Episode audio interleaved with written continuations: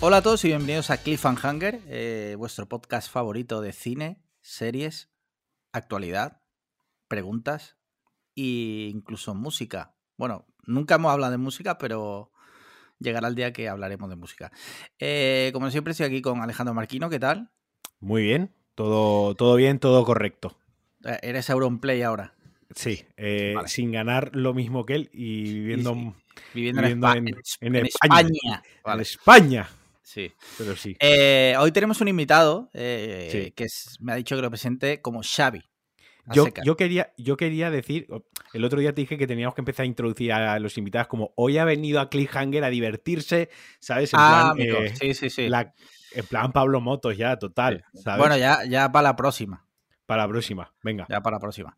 Eh, me, ha, me ha pedido que lo presente como Xavi, pero me gustaría que se presentase él. ¿Qué tal, Xavi? ¿Cómo estás? Hola, buenas tardes. Eh, ¿Quién, es, quién, es, ¿Quién es Xavi? ¿quién es Xavi? Un señor que hoy por hoy echa mucho de menos los almuerzos, como Marquino, cuando va a Málaga, Vale. pero que de momento puede hacer paellas. Bueno, que- pero paellas eh, o arroz con cosas, ojo, Mm. porque ahí eh, yo he visto puñaladas entre personas que se querían por una discusión sobre paellas. No, no, pero yo creo que entre, entre, entre valencianos la regla no escrita de que todos sabemos lo que es una paella está ahí y Claro. Vale. entre bomberos uno no se pisa la, la manguera. Vale. respetáis, respetáis la receta canónica de la paella. No, no pinche hueso, que aquí somos dos contra uno. ¿Dos bomberos con la manguera al aire o cómo va la cosa? Sí, nos la estamos pisando mutuamente. Venga, va. Bueno, pues como siempre, bueno, yo soy Alex Liam y simplemente eh, lo primero, eh, Marquino, ¿cómo estás? Bien. ¿Cómo, cómo ha ido la última semana? Pues desde la última vez que hablamos, hicimos directo y tal, poca novedad. Me he pasado el fin de semana autoconfinado en casa, que es una de mis cosas favoritas, no salir de casa. Claro, porque además no tienes la perra tú, la perra está ahora mismo con tu pareja, ¿no? Correcto. Entonces Vale. ni siquiera salgo a pasearla. En plan hikikomori en toda regla, ¿no? Totalmente. Vale, vale. ¿Y tú, Xavi, eh, qué tal? Tu última semana, ya sabes, bueno, no sé si nos escucha, a lo mejor no nos escucha, pero nos interesa única y exclusivamente la última semana. Lo El que haya pasado antes nos da igual. Pues la última semana básicamente he dormido mucho ¿Vale? y he comido mucho también. Así que Joder, un gordito joder, feliz. pues, Son las Eso cosas es- que, que más gustan. Comer y dormir. Es un 10 de- es un 10 de 10. Vale. prácticamente. Bueno, porque Xavi no lo ha contado, pero a ver si lo pronuncio bien. Tú vives en In Ingolstadt. Muy bien, muy bien. Yo vivo en Ingolstadt, en Alemania, que Vale. es donde está la, la central de Audi. Vale. Y Sí. bueno, me dedico un poquito al tema de los coches. Vives Vale. en Alemania. Eh, en cinco minutos empezamos con las bromas. Sí, sí, O sea, sí. Yo, yo, yo, ya me, yo ya me he mordido la lengua, yo también, yo también. pero va- vamos a dejar eso Vamos para un poquito sí. más adelante. No, no nos pisemos la salchicha todavía. Sí. Exacto. Bueno, eh, ahora luego hablaremos de. Mira, podemos aprovechar y hablar de hot dogs y de salchichas. Cuidado, de Frankfurt. Ah, es verdad. Y de currywurst. De de currywurst. Sí, sí, Cuidado. sí. Muy bien, pues aunque nadie le ha preguntado, mi semana ha estado normal. El fin de semana bastante, bastante movidito en cuanto a redes sociales, porque, bueno, ya lo comenté el jueves. Sí, ya lo comentamos en el último podcast. La Eh, gente sí. es un normal. Bueno, ya no es que sea su normal o no. A mí también me va la marcha, ¿vale? Yo a veces discuto con Paloma, con mi mujer, porque me dice, ¿por qué les respondes? Y yo, mi respuesta es siempre la misma, digo, porque alguien tiene que hacerlo. En realidad no. Eres, eres el meme, eres el meme ese de por la noche, ¿no? De "Shh, Sí, hay alguien eh, equivocado en internet, sí. en internet, ¿no? Y son las 3 de la mañana. Sí, sí, sí. Pues sí, ese soy yo. Pero bueno, eh, pues nada, me alegro de que estéis bien, de que todo, todo bien, todo correcto. Y si os parece, eh, como no, siempre tenemos la primera sección, la sección preguntas y respuestas, donde Xavi formará parte de ella, porque ya que está con nosotros.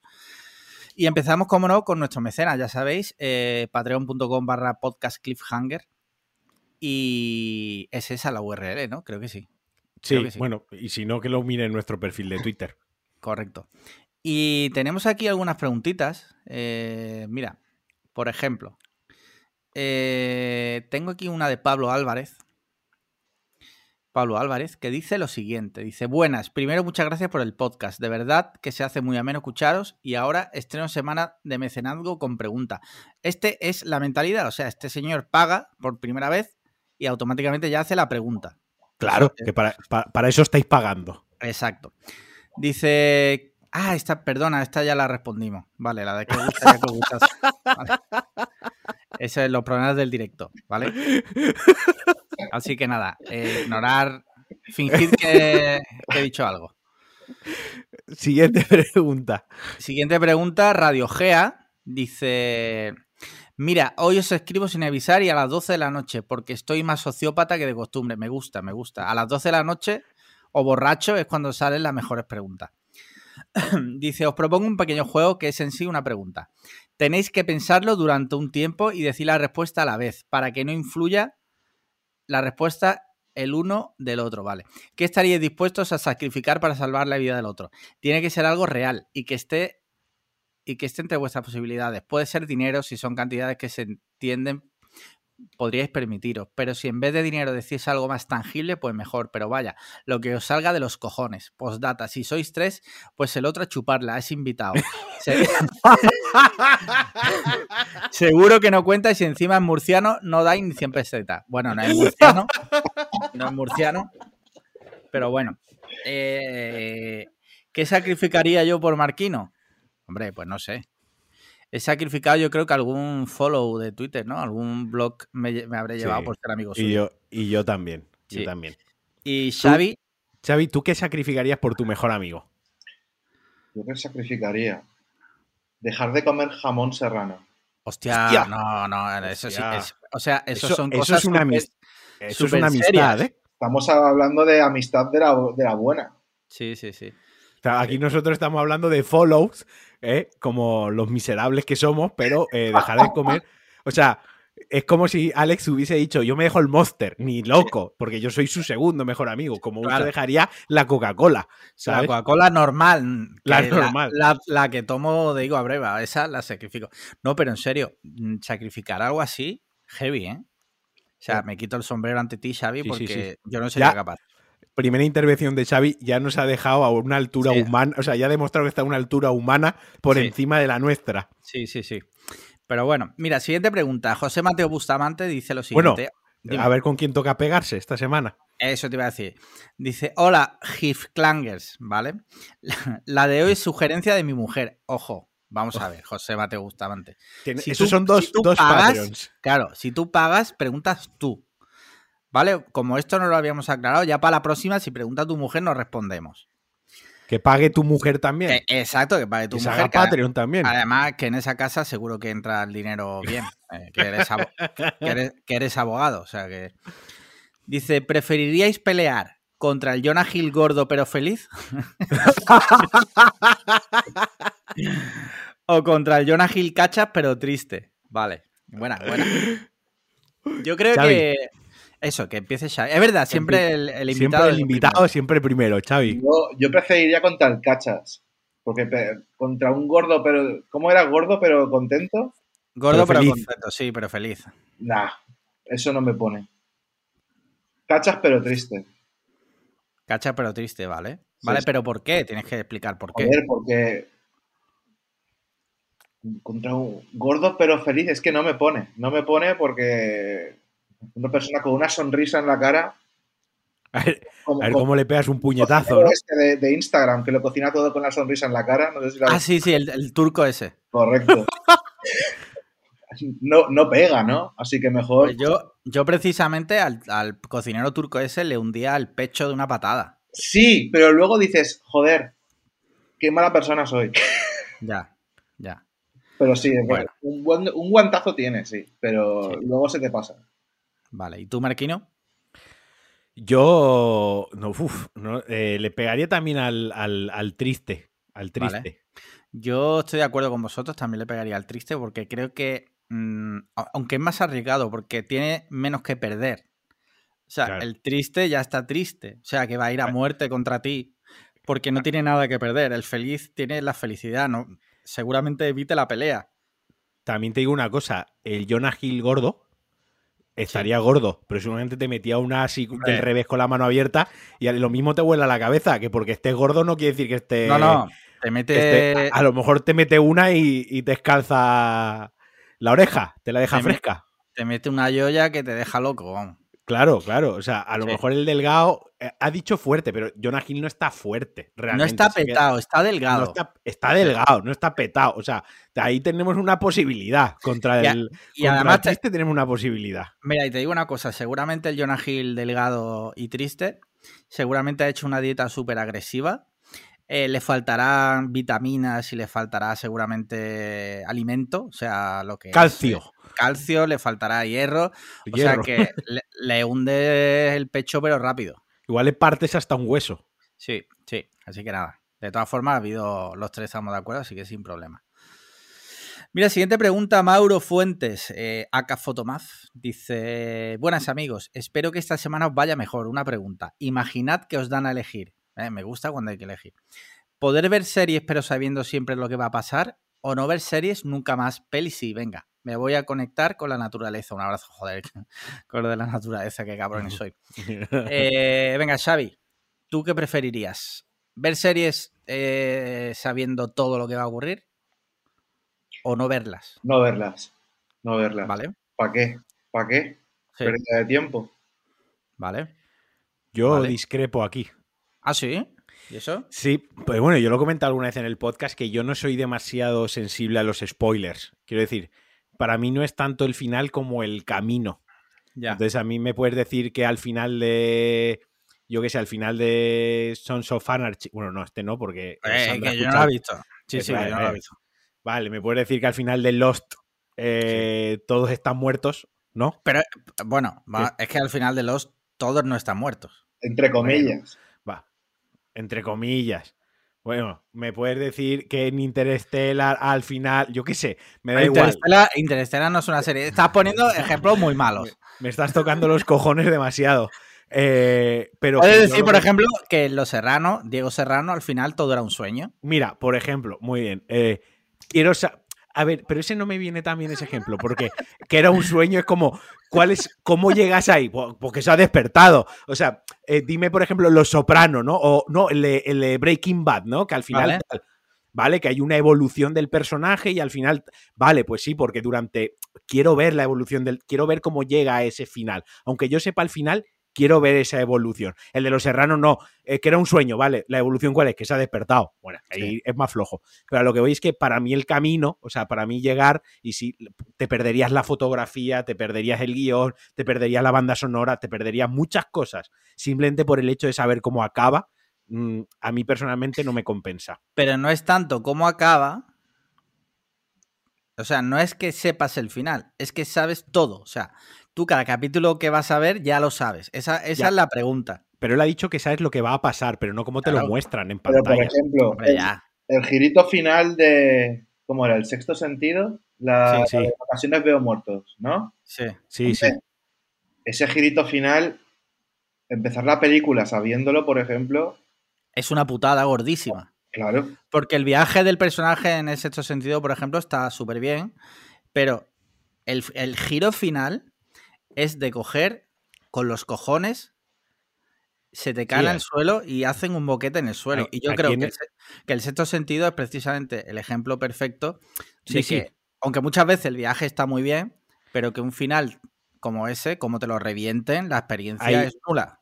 Ahí Xavi lo ha clavado, con, con ese ejemplo lo ha clavado. Pero ahora, ahora te contesto. De cada ejemplo así que me puedes poner, hay 200 películas que podrías ver viendo, sabiendo el final y que las disfrutarías igualmente. Sí, sí. No, no, es lo, habitual ese girito tan bueno. No es lo habitual. También es verdad que yo creo que la pregunta va más dirigida hacia series. Sí, él, pregunta sobre series. Con girito final. O sea, me refiero. Tú imagínate que tú estás viendo Médico de Familia, primer capítulo y te presentan el personaje de Ernesto. Y ahora tú ya sabes que muere. Ahora lo que tú no sabes, es verdad, lo que no sé es si tú sabes que muere porque va conduciendo, suena un móvil en una guantera y lo coge. Perdona, Ernesto no muere, muere Marcial. Es Ernesto, el, personaje con síndrome de Down, que eh, propicia la muerte de, de Marcial. Joder, qué terrible. Claro, tú imagínate que empiezas a ver médico de familia y tú ese dato ya lo tienes. ¿Qué pasa ahí? No es lo mismo. Pues que nos suda la polla realmente. Yo respondiendo yo a la pregunta, yo estoy con Xavi, yo preferiría no ver series, la verdad. Pues Me quedo nada. con las pelis, no veo series y ya está. Veía- vería solo películas y la isla de las tentaciones. Otra cosa es saber lo que pasa allá en la isla de las tentaciones. ¿Lo verías? ¿Lo Sí, veríais? Yo no sé si Xavi lo ve. Sí, porque la isla de las tentaciones es el camino que ha dicho Eh, Marquino. sí, vale. Ahí Es- estoy de acuerdo con Es la con noche vosotros. del jueves compartiendo mensajes entre nosotros Sí, de, de alta, de alta catadura intelectual. vale. Claro. Es el momento. Si irse al campo es conectar con la naturaleza, ver la isla de las tentaciones es conectar con nuestra parte del cerebro que no funciona Sí. del todo bien, ¿no? Cuando dice eh, intercambiar mensajes eh, así como tal, ¿te refieres a mensajes de audio donde una persona grita ¿Será hijo de puta? ¿Cosas así te refieres? Por ejemplo, por ejemplo, por utilizar un ejemplo así a bote pronto. Vale, entonces sí me siento identificado. Vale. Muy bien, vamos a la siguiente pregunta. Rubén Martínez, eh, Rubén Martínez, un clásico de, de nuestros mecenas, dice, muy buenas chicos, mi pregunta es la siguiente. ¿Cuál ha sido la mayor hostia que os habéis pegado en vuestra vida literalmente? A hostia me refiero a algún porrazo o accidente. Un saludo a todos y en especial a la, a la madre de Engeru. Vale. Pues Xavi, tú que además, no sé, pero Yo me pegado siendo... una hostia con un coche. Con un- Además, importante y... y que podría haber sido mucho más. Pero Sí. en el ámbito laboral o personal.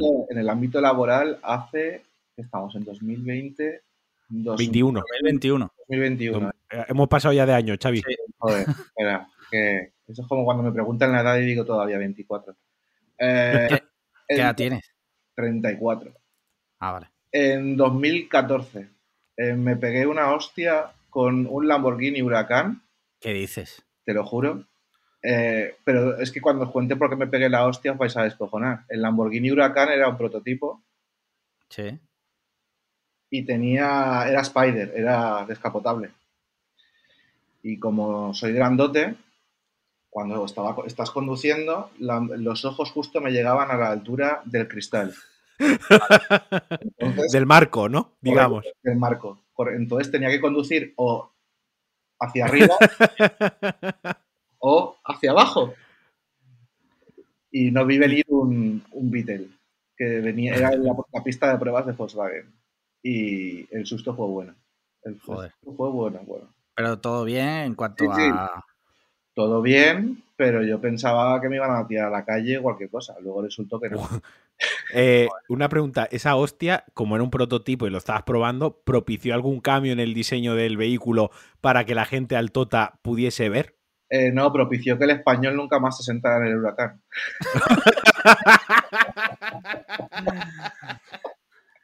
Que por cierto, eh, do- dos cosas. O sea, Cliffhanger, Cliffhanger ha tenido aquí a gente que tiene un Tesla, el único español con un Tesla, José Jacas, y eh, al único español que se ha montado en un Lamborghini. En sea, un prototipo, además. un prototipo, no en uno que puedes comprar. No, No, no, uno que puede. La, la señora que está haciendo deporte en la habitación de al lado también. Ah, vale. ¿Pero es española? Sí.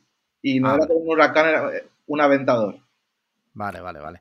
Bueno, lo que quiero decir es que los haters están ahora mismo mamando, pero a base, a base de bien. O sea, este podcast es sublime. Dicho lo cual, se me ha olvidado decir que Xavi antes nos ha dicho fuera de cámara que entre todos los oyentes se va a subastar, eh, perdón, se va a sortear un Lamborghini, un Urus, creo que me has dicho. Correcto. Eh, Vale. sin, sin ruedas, volante, aire acondicionado, puertas y con un emblema de Dacia en vez de Lamborghini. Vale, bueno, pero sigue siendo un Lamborghini Urus. Claro. También ha dicho que a ti y a mí nos va a regalar a cada uno un RS6. Yo prefiero, yo prefiero el, el- creo que es el que lo vi el otro día por la calle, luego hablaremos de coches, pero el RSQ3 creo que es. Eh, ¿Existe ese coche? sí, sí, es un...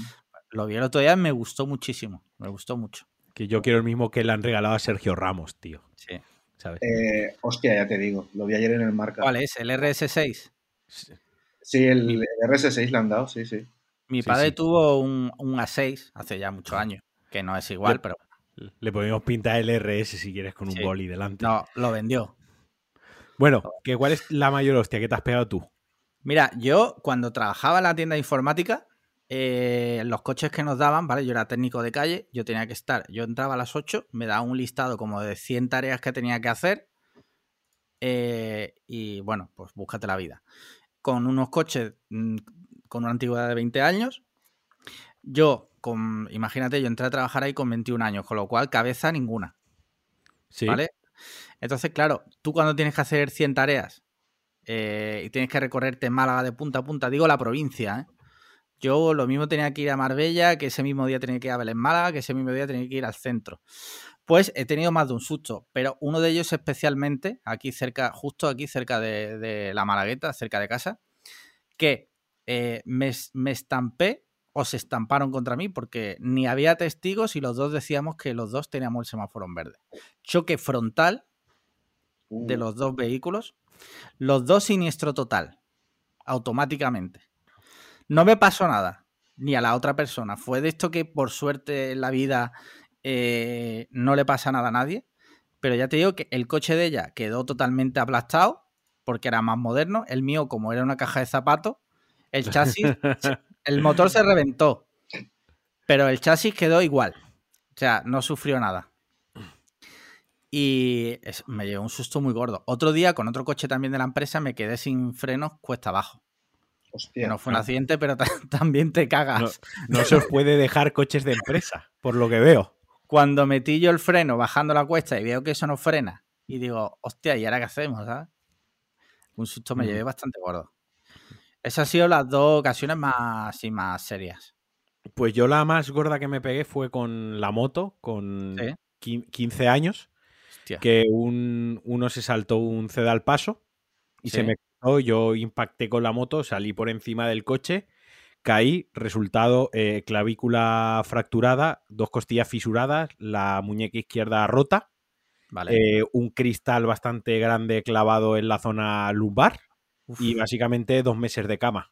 madre mía. Ah, acabé, acabé, acabé hecho un pañuelo mocos. Ah, Y la moto reventadísima, o sea, acabé fatal. Fatal, Es que ya te digo. de moto es otro nivel, ¿eh? Sí, sí, sí. sí. Además me que- lo pegué muy jovencillo.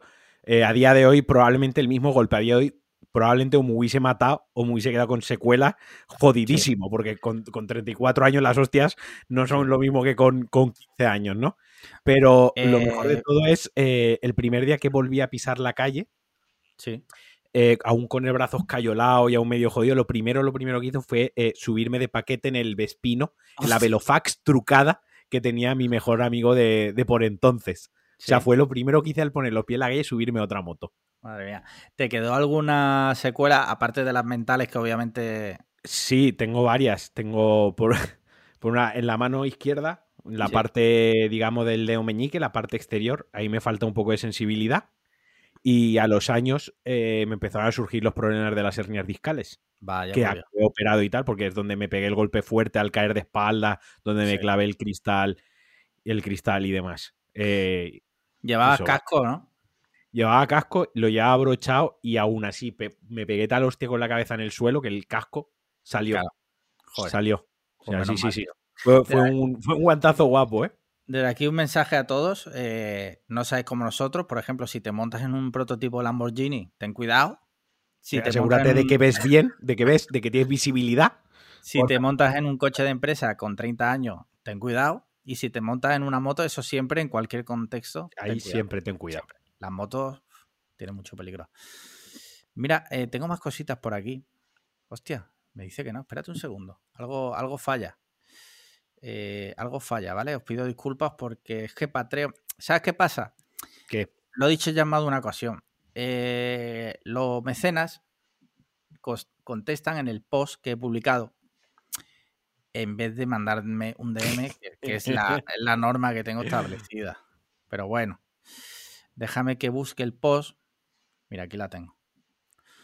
Y vamos respondiendo preguntas de ahí, ¿vale? Xavi, ¿qué tiempo hace por allí mientras? Xavi está haciendo el- el- lo de sacar la mano por la ventana. Pues hace rascas.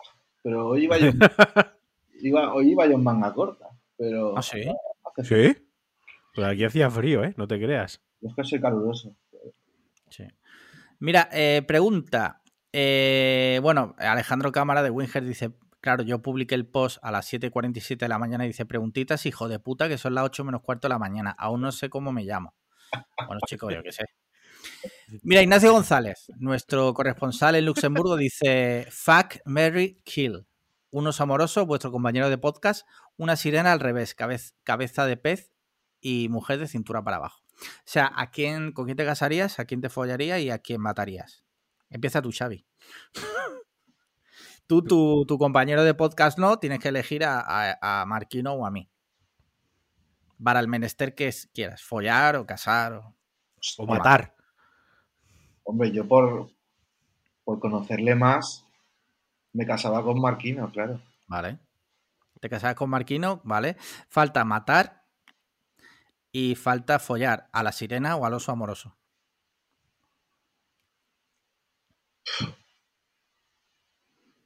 Follar a la sirena y matar a los amorosos. Vale, vale. Me parece bien, vale. ¿Tú, Marquino? Eh, yo te mataba a ti. Eso, lo primero es que yo no tengo dudas en eso. Vale. Luego, eh, quizá el, el acto, el acto sexual en sí con, con la sirena Vale. y, y el matrimonio con el oso, porque ya que es amoroso, ¿no? Que va a dar amor y me tengo que casar y tengo que pasar la vida con él, pues por lo menos que sea cariñoso. Claro, Vale. y será blandito para la siesta. Vale.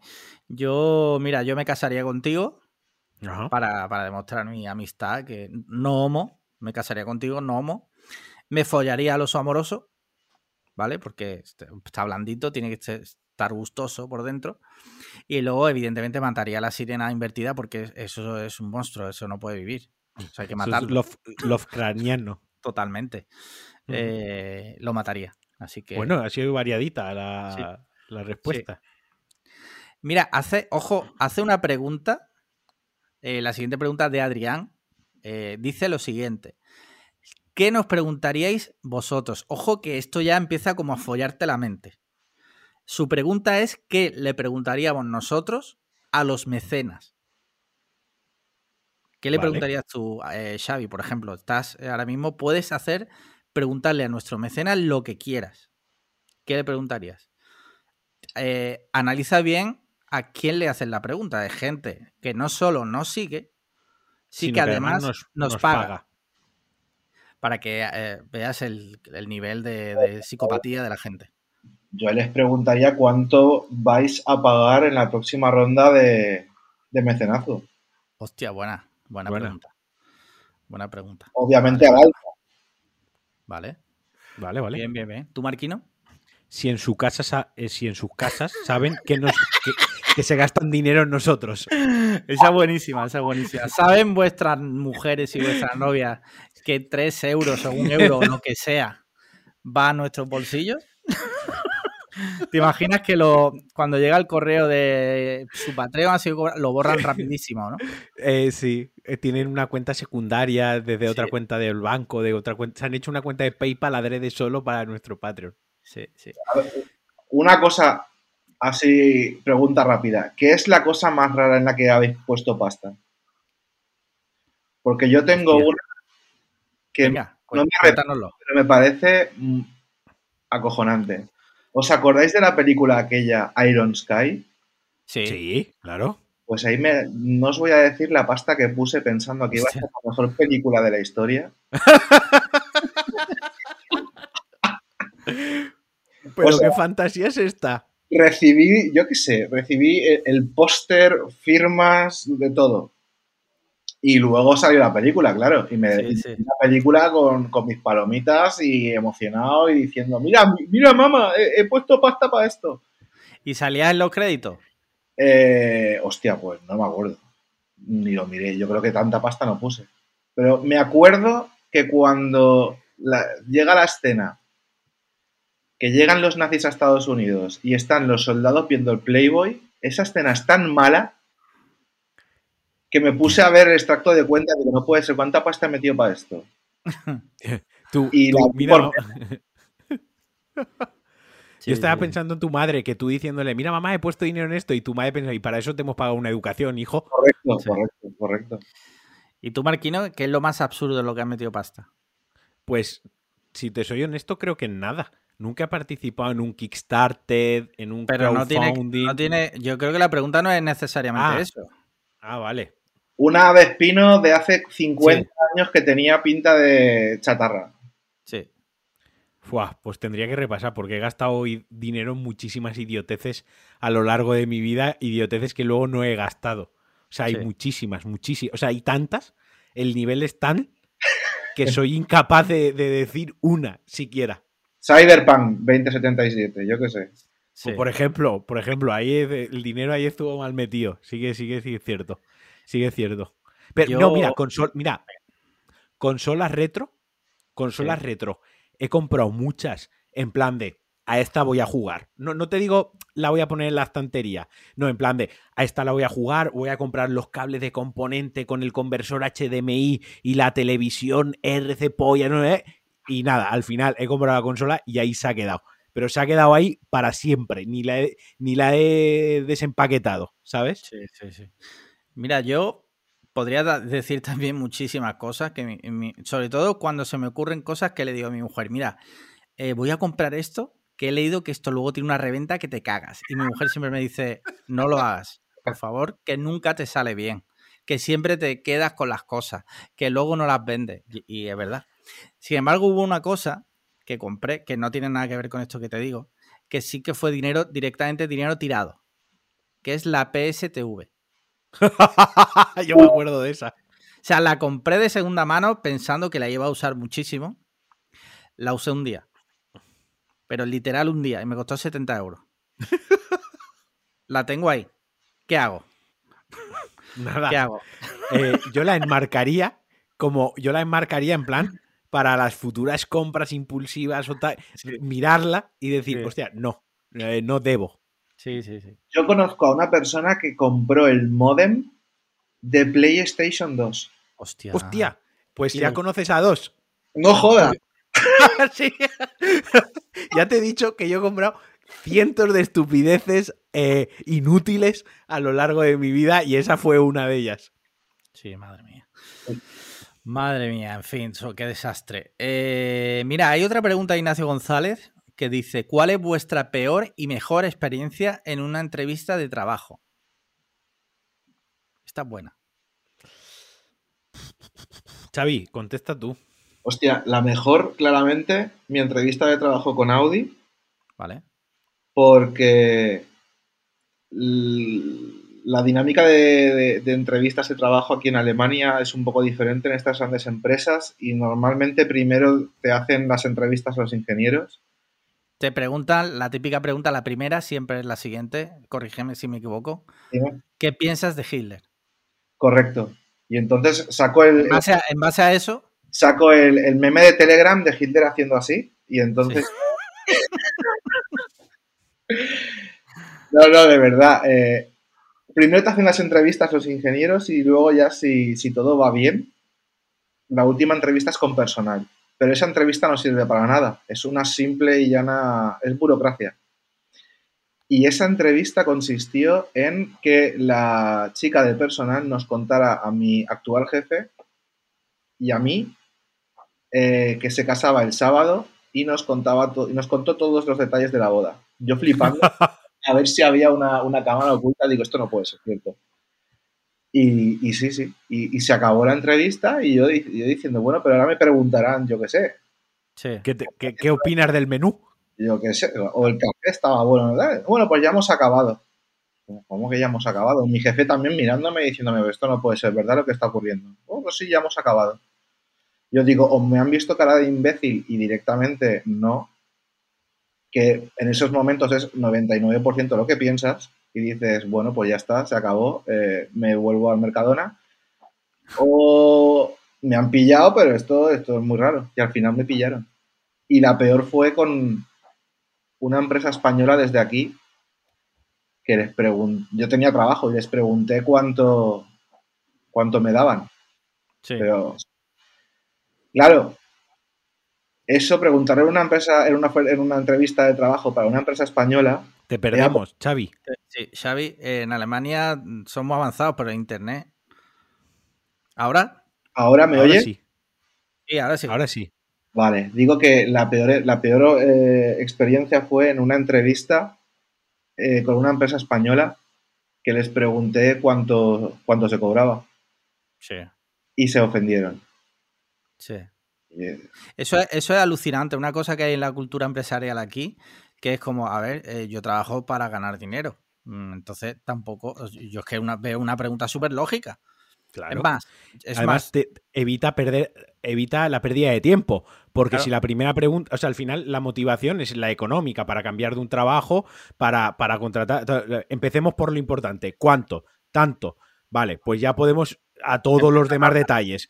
Pero si no, si nos tiramos dos horas de conversación para al final decirme, por ejemplo, 20k al año sí. y, y- y que sea no por, por la cifra y hemos perdido dos horas. Las has perdido tú y me las has hecho perder a mí. Coño, Sí. empecemos por el dinero y luego ya veremos si podemos ser amigos o no. Mira, yo no es que sea aquí Jeff Bezos, pero cuando he tenido que contratar a alguien, lo primero que le he dicho es, mira, nosotros aquí pagamos X. Nada. Eh, nada. Aquí pagamos con visibilidad. ¿qué pagas? Pagas tú. No, pero digo, aquí pagamos, pagamos X. Si te interesa, seguimos adelante con la charla. Y si no, porque no te cuadra o porque lo que sea, no pasa nada. Y yo creo que es la mejor forma, ¿no? Vamos. Tampoco te digo que a los tres minutos hay otras cosas también muy importantes, pero que una persona se enfade porque te está haciendo una oferta, una entrevista de trabajo y tú le preguntes cuánto vas a cobrar, Sí. eh, Oye, Dice mucho de la filosofía de la empresa también. Correcto, correcto. Y claro, me, me- me cogí un globo importante, porque claro, al final le dije, pero vamos a ver si, si, si es que me has escrito tú, Claro. melón, eh, ¿qué me estás contando?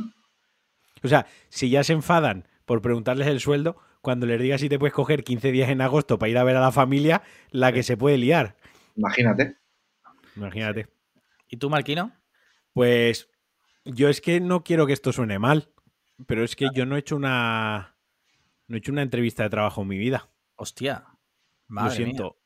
O sea, todo lo yo he trabajado en negocio familiar el 90% de mi vida laboral Sí. y todas las veces que he trabajado fuera de negocio laboral no ha habido entrevista de por medio. O sea, ha entrado porque te Ha sido porque o un, o un conocido o, a- o un contacto o sabían de mí.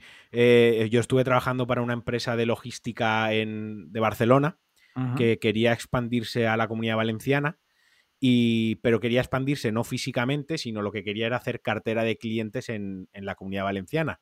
Entonces era un- una labor de director comercial que tenía fecha de caducidad, ¿de acuerdo? Era en plan de me consigues X clientes y hemos acabado Sí. la relación laboral.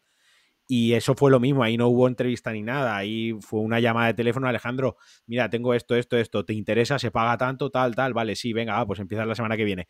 Pero nunca he pasado un proceso de selección al Sí. uso, ¿me Sí, explico? sí, Entonces, de hecho, tú lo sabes, que ahora que estoy con lo de buscar trabajo, que no sé muy bien lo que hago, alguna vez te he dicho, hostia, tío, es que tengo que preparar el currículum, no tengo ni puta idea de qué es importante en un currículum. O Sí, sí, sí. mañana voy a una entrevista de trabajo y a lo mejor me cago vivo, ¿sabes? Con Ya. 34 palos. Pero bueno, Bueno, pues, más, más vale tarde nada. que nunca. a todos aprende. Sí. Mira, Insisto, yo- no quiero que suene feo, ¿eh? Simplemente no lo he dicho con despotismo ni nada, simplemente que las circunstancias han dado así. Yo personalmente, entrevistas malas como tal, la verdad es que no he tenido ninguna. He tenido entrevistas donde directamente pues, no me han cogido por el motivo que sea, ¿no? Tengo que reconocer que en casi todas las entrevistas que he hecho me han cogido.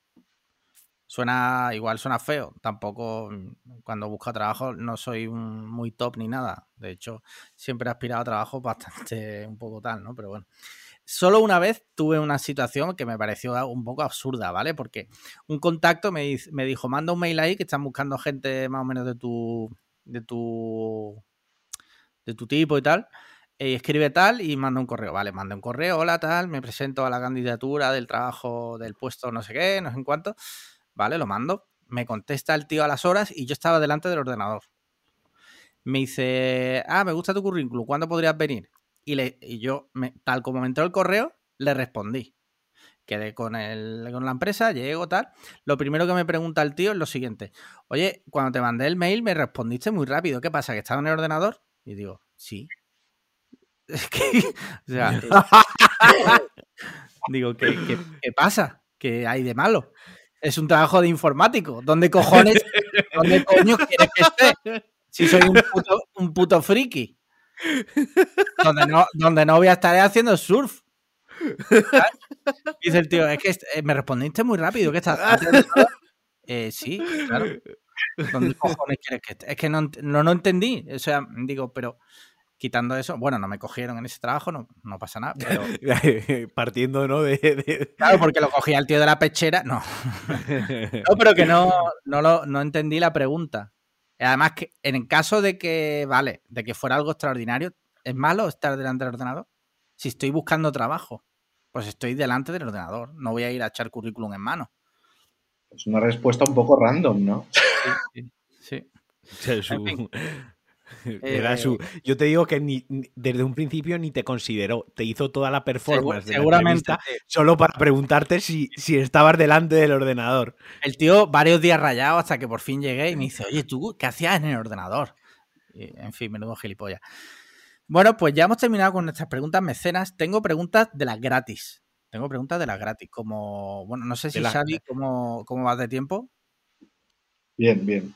Vale, pues entonces vamos para allá. Es que esta semana no, no vamos a tener segundo podcast, entonces igual, pues si podemos alargar esto un poquito más, si a ti no te importa. Tírale. Venga, mira, tengo aquí. Tengo aquí. Aquí tengo. Mira, el moreno baila. No, perdona, este ya lo leí el otro día, perdón. eh. tengo aquí otra de eh, GZ Pardo. Dice, ¿qué elegiríais? ¿Volver a los 10 años con todo lo... ¿Esto lo respondimos? No, me suena que no. Vale, esto es que lo leí yo entonces, vale. Ah, no, no, no. Dice que elegiríais volver a los 10 años con todo lo que sabéis ahora o avanzar hasta los 50 con 50 millones de euros en el banco. Respuesta rápida. Me quedan 12 años para cumplir 50. O sea, cojo los 50 millones de euros, pero ya. Que me fumo los 12 años. eh, Me da igual. Uf, Es que dame los 50 millones, pero ya. Yo no, No, sí. no. 10 años. yo no. Yo a los 10 años, si vuelvo a los 10 años con todo lo que sé ahora, con 34 años tengo más de 50 millones de euros, ya te lo digo yo. Solo porque compráramos un Bitcoin hace no sé cuántos Eso, Ahí eso, está, lo- eso es lo que ahí decía está. yo. Vale, eso sabía que ibais a ir por ahí. Vale. Claro. ¿Qué pasa si ahora tú vuelves a los 10 años, tú compras el Bitcoin y por efecto mariposa el Bitcoin se va a tomar por culo? Sí, venga, vale, efecto mis cojones. Vale, vamos eh, a te voy- ¿Tú no, has No, visto está- Regreso al futuro? ¿No sabes que si modificas el pasado? aquí nadie ha dicho que modifique el pasado. Aquí simplemente te está, teletra- te, te le está teletransportando tu conciencia a tu yo de los 10 años. Vale. Y ya está. Bueno, vosotros lo eh, sí, lo Apue- respeto, apu- apuestas deportivas, por Vale. ejemplo. ¿vale? Ya demostraron en Regreso al futuro que eso tampoco sale bien. No, bueno, a ver si ahora va a ser regreso al futuro, lo vamos a coger como la referencia de Todo lo todo que- en la vida. Todo lo que sé de la vida lo aprendí en Regreso al futuro 1. Regreso Exacto. para la vida, ¿no? Sí. O sea, entiendo tú, Xavi, que también, ¿no? Volvería a los 10 años, ¿no? 10 años y un Bitcoin y una acción de Tesla. Vale. Yo te digo una cosa. eh, yo, la verdad, igual es que me estoy haciendo viejo, pero más vale 50 millones ya. O sea, ya. Que, Pero- porque con 10 años, con 10 años, os queda mucho que mamar todavía. Pero, pero te voy a poner otra cosa, te voy a poner. Solo estás. Solo es- eres un pes- eres peseto loco. Solo estás mirando el dinero. Porque, porque con 10 años, joder, Sí. tío, vuelvo a tener toda la vida por delante. Vale. ¿Y qué hay, más qué hay más valioso que el tiempo? Ya no Sí. te digo los conocimientos, que está bien, que, y ya no solo te digo eh, compraría un Bitcoin y una acción de Tesla, es que cagadas de mi vida que no han tenido que ver con lo económico, sino a lo mejor con lo emocional o con decisiones laborales o de estudios, ya no las volvería a cometer. Y además tengo otra vez vida por delante para volver a jugar a videojuegos, ver series, volver a viajar. Es decir, Vale. Mira, te, Me plan- vale, te entiendo, te escucho. Te voy a hacer una pregunta. Quiero que seas sincero. ¿A ti te gusta tu vida tal como es ahora mismo? sí, Vale, hay pues cosas que vida- cambiaría, pero mi vida No, no, me no, gusta. tu vida ahora mismo. ¿Te gusta tu pareja? ¿Te gusta tu situación? ¿Te gusta tu perra? ¿Te gusta lo que tienes? Sí, Vale. si modificas tu pasado, seguramente lo que tienes ahora no lo tendrías. Bueno, pero a lo mejor si avanzo 50 años al futuro, a lo mejor eh, no los tengo tan, no lo tengo tampoco. Ah, no lo- pero tiene 50 millones de euros. Joder, ya estamos otra vez. Macho, Y, y de la otra forma tienes 10 años, pero lo sabes todo. Ya, pero con 10 años es lo que te digo, te queda todavía mucho que sabría- mamar. sa- sabría todos los pasos para llegar a mi pareja actual y a la Sí. vez, a la vez por el camino, eh, Vale. no cometer ciertos errores que he cometido. Vale, tú sabrías cómo llegar a tu pareja actual. Vale, tú con 10 años te presentas en la guardería y vas a ver a Sandra. Con 10 años le dices, hola, vengo del futuro y tú y yo, dentro de Esto es 20 tan- años, vamos a ser fácil. pareja. Esto es tan fácil, esto es tan fácil. Se reduce a esto. ¿Qué prefieres, dinero o conocimiento? Y tú has elegido dinero, ya está. Es que yo, con 50 años y 50 millones de euros, puedo hacer también muchas cosas. Porque yo también tengo mucho conocimiento ahora. Vale, no soy el tío más listo del mundo. Pero te Vale. has fumado 12 años de tu vida, tío. Ya, hostia, pero eh, es que tú te vas a ir a tener 10 años y ahora con 10 putos años hasta que... eh, o sea, tú te vas a chupar también otros 12 años haciendo el polla, siendo un niño. Coño, pero es la mejor edad, tío. Si es que no me preocupaba de nada, colega. Yo lo siento, pero discrepo. Respeto vuestra opinión, ¿vale? Pues me falta, faltaría. Al urólogo. ¿Ya? El- ya. Pero, pero por lo menos no tengo que ir al pediatra que me toque la picha, la- así, la pichilla. A ver, niño, ven aquí, ¿sabes? Tú ya con tu mentalidad, que tú ya has vivido mucho y tienes que aguantar que te traten como un niño. Eso, eso es jodido, ¿eh? Tú ya con todo lo que has chupado, con yo lo- 34 tacos, Yo lo veo todo lo contrario. que te Yo cojan de sería los un- carrillos, ay, guapo, tal, y tú diciendo, puta vieja esta. Yo todo lo contrario. Yo tendría 10 años con todo lo que sé y me haría el tonto, pero sería el más espabilado. Bueno, te digo que no tendrías que hacerte el tonto tampoco. Oye, buena pregunta, ¿eh? Buena pregunta, sí, sí. Mira, Ha siguiente, quedado, ha quedado claro que eres un materialista. Siguiente Sí, pregunta. Siguiente pregunta de Fernando J. Fraguas. eh, eh, de- ¿Cómo se dice esto? De hashtag RIP la mundial. Ese es su nick. Lo leo tal cual. Dice: Buenas cracks. Mi primera pregunta para el podcast. Uf, esto es una pregunta que va a traer mucha cola, pero bueno. Dice: ¿Cuál es su denominación correcta? ¿Bocadillo? ¿Emparedado? ¿Entrepan? ¿Entrepá en valencià? ¿Sándwich o hamburguesa? ¿Puedo contestar yo el primero? Sí, sí, contesta, contesta. Debe- debes. La que te salga de los huevos. Vale. Bu- buena respuesta, equivocada, pero buena. Eh, Marquino. Eh, es que no ha dicho exactamente el qué, porque cada, o sea, una hamburguesa es una cosa, una Eh, a es eso voy yo. cosa, o sea, Claro, y para mí, una- es una cosa, un bocadillo es otra, y, y- y un entrepan y un bocadillo, en teoría, en muchas zonas de España son lo mismo. yo, tengo, yo tengo una teoría que quiero desarrollar un día con Marquino, con una pizarra, eh, hacerlo en condiciones, pero te digo, el bocadillo está arriba. A partir de ahí, por ejemplo, un, eh, un sándwich es un tipo de bocadillo, pero a su vez es independiente. Y una hamburguesa también. Esa es mi tú teoría. imagínate, tú imagínate ese conocimiento con 10 años, tío. Le follas la mente a todos los compañeros de clase, tío. Entrando al McDonald's y diciéndome, ponme un bocadillo que no es un bocadillo, ponme un marrip. Claro, le digo, me pones un bocadillo de costilla, que es un marrip. Es un bocadillo, no, perdona, no es, es un bocadillo, pero más abajo es un sándwich de costilla. ¿Vale? Esto ya te digo que lo desarrollaré un día debidamente. Eh, tiene un trauma con esto, o sea, es una cosa que hay que tomarlo con paciencia. Sí, sí, sí. Mira, mí- voy a decir una mí- cosa, perdona, y rápido, rápido acabo. Igual que ahora hay mucha gente que se pone los pronombres en la bio de Twitter, ¿sabes? Que ahora la gente pues sí se identifica como she, como he y tal. Yo voy a poner en mi bio de Twitter bocadillo barra sándwich. Bueno, yo voy a Venga, contestar. responde, responde tú. me toca a mí. Eh, para mí, lo- un bocadillo para mí es un entrepan. Ya está. Así castellanizado y todo. Para mí es un Vale. entrepan. ¿Vale? Porque de toda la vida es un entrepá y yo lo tengo así interiorizado. Un sándwich para mí es lo que va entre pan de molde y Mm. la hamburguesa. Aquí no voy a entrar en la discusión. Pero yo lo voy a dejar que para mí el bocadillo es para mí es un entrepá o un entrepan castellanizado. Y ya está. Pero, pero Marquino, la hamburguesa realmente, aquí tenemos el mismo problema con la paella y la paellera. La hamburguesa no Correcto. es, es el trozo de carne. Sí, sí, Sí. sí, sí. Claro, pero la hamburguesa, por ejemplo, si va dentro del pan de bocadillo, digamos, de, de- de una barra a cuarto, ¿no? Una, una barra a cuarto abierta por la mitad. ¿Qué Sí. te estás comiendo? ¿Un bocadillo de hamburguesa o te estás comiendo una hamburguesa? Correcto. Eso Claro. un bocadillo de hamburguesa. Correcto, ¿ves? Eh, o sea, Xavi, un ingeniero, un ingeniero de Audi, o sea, una persona que la verdad considero que está por encima mía, me está dando la razón. Joder. Me está dando la razón, o sea, y tengo pruebas, te- o sea, lo que pasa es que no las puedo sacar, pero tengo pruebas, tengo pruebas que avalan mi teoría, lo que pasa es que Marquino me tiene prohibido sacar las pruebas que las tiene en su casa. Y no las puedo sacar, no las puedo sacar porque patatas, pero porque tengo me hunde, porque me hunde. Sí. Sí, En sí. fin, mira, eh, última pregunta ya por hoy. Llevamos 51 minutos respondiendo a preguntas, ¿eh? Joder. Sandro dice lo siguiente: Buenas chavales, pregunta para el podcast. ¿Cómo creéis que seríais si fuerais asquerosamente ricos de nacimiento? ¿Seríais peores o mejores personas? ¿Seríais los típicos filántropos que dedicaríais vuestra vida a mejorar la de los demás? ¿Seríais increíblemente cocainómanos?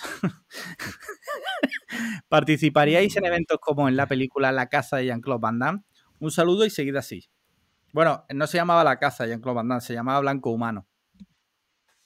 Solo por, por, Ho- hostel. Podemos coger el ejemplo de hostel. también. Xavi, tú si fueras tremendamente rico, que no sé si lo eres. De, naci- de nacimiento. Es muy importante. Rico de nacimiento, Yo sería muy mala persona, probablemente. ¿vale? Careta fuera. Sí. Hombre, que vamos a ver, uno es lo que ha mamado. Y al final, si lo que has vivido en tu vida es lo que quieras, lo tienes, Sí. Pues te conviertes en Pocholo Martínez Bordío. Ujú. Estaba Eh. intentando buscar ejemplos de, de gente que haya nacido muy, muy rica y sea buena gente. Así de primera no me viene nadie. Yo es que voy un poco por donde va Xavi. Sí. Y es que, lo siento, me voy a meter otra Igual aquí me vuelve a odiar gente. Pero es que va un poco por ahí. Es que si tú naces rico, asquerosamente rico y ya te lo han dado toda la vida, no ciertos valores como el de compartir, como el de trabajar, como el esfuerzo, como la empatía por el que no tiene a tu lado y le echas una mano, esos valores no, los, no es que los pierdas, es que nunca los vas a conocer. O que sí, que habrá un caso de entre uno, entre un millón, que patatas, vale. Pero no. O sea, si naces asquerosamente rico y, y la gente que es asquerosamente rica suele ser egoísta, suele ser ególatra, suele ser egocéntrica y suele dar asco. Lo siento, pero lo digo así. Y es, y es como lo pienso. Ser buena persona es de pobres. Sí. O, o los pobres suelen ser buenas personas, pero sí. Te, te iba a dar un ejemplo. Mira, Elon Musk nació en una familia rica. La verdad que él como persona no sé exactamente cómo es, pero bueno, es un hombre que ha hecho bastante por el progreso, que no digo por el bien humano, pero sí por el progreso. ¿no? Pero lo hubiese hecho si todo eso no le hubiese reportado unos beneficios como los que le reportan. Ya, pero vale, es que aquí entramos dentro, eh, claro, aquí entramos entonces en un debate moral. Es eh, que ponme el ejemplo de, si me vas a poner ese ejemplo, ponme el ejemplo de Bill Gates, que es un hombre que sí que ha donado muchísimo dinero del que ha ganado, pero Bill- muchísimo dinero, pero es que Bill Gates no nació rico. ¿vale? Al nivel- o por lo menos, o sea, creo que creo que nació en una Sí, sí. Mira, vamos a poner el ejemplo más claro. Vamos a poner el ejemplo más claro. Donald Trump. Ya está, ahí tenéis el ejemplo. Ya está. Es buena persona. Donald Trump, que tiene una frase mítica que dice: Yo empecé desde abajo, le pedí un pequeño préstamo a mi padre de un millón de dólares y con eso empecé, que es como me cago en tu muerto.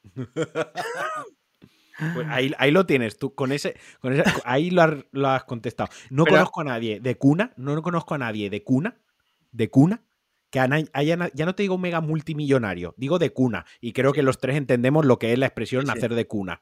Sí. Que, que sea, que tenga unos valores que yo me vea reflejados en esa persona y diga, ole, ¿sabes? O sea, no, siempre tiene alguna tara, por algún lado, por algún lado sale la tara.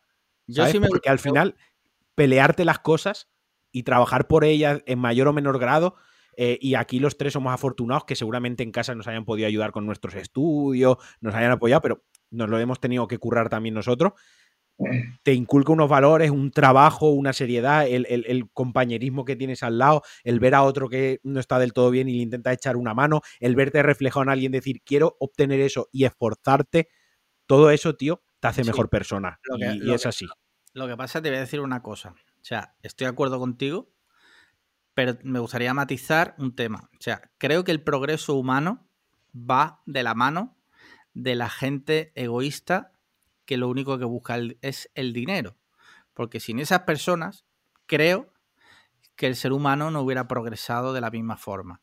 Creo, ¿eh? Igual me estoy equivocando, pero creo que, que si no fuera por esas personas que buscan lucrarse en Bueno, base a tal, No sé si yo, si el doctor Fleming, cuando la pericilina lo que pensaba era precisamente hacerse mega rico, o simplemente estaba investigando por, por la salud del planeta, de la gente, ¿sabes? Esto es muy Mm. subjetivo. ¿Qué es el progreso? Porque si el Claro. progreso es un iPhone, pues bueno, pues bien. Si el progreso es eh, la vacuna la- la- o la penicilina, pues hay una gran diferencia. Eso es a lo que iba yo con mi ejemplo, ya. que, que- que es progreso. ¿Qué entendemos como progreso, tío? Pero es como, mira, la vacuna, la vacuna del coronavirus, ¿vale? Corregidme si me equivoco, pero si no hubiera unas eh, empresas multimillonarias detrás, quizás no hubiera tardado un año, quizás hubiera tardado más. Mira, por ejemplo, mira el ejemplo de España, que eh, las personas que están investigando la vacuna española son cinco personas en un laboratorio sin dinero. Yo, Es- que eso es, eso es lamentable, o sea, yo lo es siento una pena. Yo lo, siento- lo, lo que voy a decir a lo mejor, pero bueno, yo creo que reducirlo a ese punto de vista es como reducirlo todo al capitalismo puro y duro, ¿sabes? O sea, no, no estoy diciendo, no estoy diciendo que me parezca bien ni mal, solo digo que, que creo que lamentablemente el precio a pagar para el progreso humano es que existan esas personas. yo cambiaría progreso por comodidades humanas. Cambiaría el, el- el- las com- muchas comodi- comodidades de las que tenemos nosotros a día de hoy, como ha, ha dicho Xavi, por ejemplo, el iPhone, eh, los, los vuelos baratos en avión, yo, el- el- yo eso lo considero progreso. Yo eso lo considero un progreso, tío, porque los vuelos baratos en avión ha, ha hecho que mucha gente nacida en familia humilde haya podido ir fuera de su casa. Eso nos Bueno. gusta, ¿no? Eso es así. Pero no tienen el mismo peso, a lo mejor, las cosas que están en la pirámide esta de necesidades, eh, Sí, que pirámide de Maslow, ¿no? la pirámide de Maxwell, creo que sí. Que lo que está en la, en la, en la, ci- en la cúspide del- de la pirámide. Entonces, entiendo que para los cimientos de la humanidad es mucho más importante lo que está en la base, o sea, como por ejemplo, quién inventó los antibióticos, eh, o la energía eléctrica y yo qué sé. Vale, pero nosotros, yo hablo de nuestra generación, todo eso ya lo tenemos asumido. No Eso ya todos. Hay países del mundo donde no tienen ni agua potable. Lamentablemente es Claro. así. Vale. Yo hablo de los tres que estamos aquí, que una vez más somos tres hombres blancos heterosexuales cis. Si no me equivoco, estoy asumiendo tu género y tu sexo, Xavi. Espero que no haberme equivocado. Pero somos los tres así y eh, gente normal. eh, eso ha sonado No, fatal. Quiero decir, gente que no le falta de nada, que, que tiene sus necesidades básicas cubiertas. Entonces, para mí un iPhone es progreso. O sea, yo poder hacer una foto a una caída acojonante en mi teléfono y llevarla siempre conmigo, yo lo considero progreso. ¿Por qué? Porque yo tengo asumido que yo cuando abro el grifo sale agua. Yo eso lo Yo, asumo. yo siento que no tengo el mismo concepto de progreso. Lo siento. O sea, simplemente discrepo. Para mí Ya, el ya. progreso va por otras vías que yo si no tuviese un iPhone que mi, con tres ópticas y a día de hoy en 2021 tuviese un iPhone con una sola óptica, pero ciertas leyes y ciertas circunstancias y ciertas cosas que se dan en el mundo no, no se diesen, yo O sea, tú consideraría estarías, di- tú estarías- te voy a hacer una pregunta. ¿Tú estarías dispuesto a no ten- que no existan los smartphones a cambio de que en África hubiera agua corriente para todo el mundo? Hombre, por supuestísimo, tío, es un bien, es un bien mayor, es un bien para la humanidad, tío, a costa de un bien para unos pocos y encima un bien caro y que ni siquiera en países desarrollados todo el mundo, no todo el mundo se puede incluso eh, permitir un smartphone, no hay gente y hay gente que incluso se, se, mm, endeuda por tener un smartphone. Quiero Sí. decir que estamos hablando de, por supuesto, que me quitaría algo así por un bien mm, global, porque yo he nacido en España, tío, yo he nacido en aquí donde tengo lo que tú dices, yo asumo que abro el grifo y tengo agua potable, por supuestísimo, pero podía no haber nacido aquí y podía haber nacido en un sitio subdesarrollado sin las mismas oportunidades. Así que creo que hay que hacer un ejercicio de empatía y decir, pues bueno, pues sí, rechazaría las cosas que tengo, o sea, rechazaría el que no existiesen, mejor dicho, porque el progreso se hubiese encaminado hacia, hacia otros derroteros. Eso es, esa es mi visión.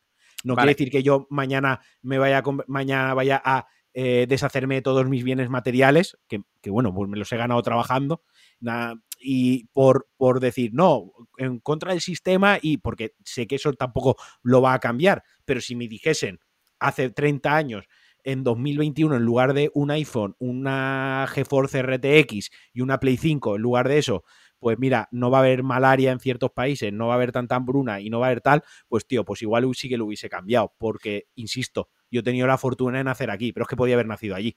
y hacer el ejercicio de empatía creo que es necesario. Sí, sí, por supuesto. Yo estoy de acuerdo contigo. Sí que pienso que en realidad, que eso lo decimos todos, luego en nuestro día a día, las pequeñas acciones no lo hacemos. Por supuesto. Nosotros nos compramos un teléfono, un smartphone, un iPhone, sabiendo que hay gente en las fábricas de China que se suicida porque no puede soportar. Y nosotros lo hacemos. Yo el primero. Bueno, bueno, bueno. Ignoro, decido ignorarlo.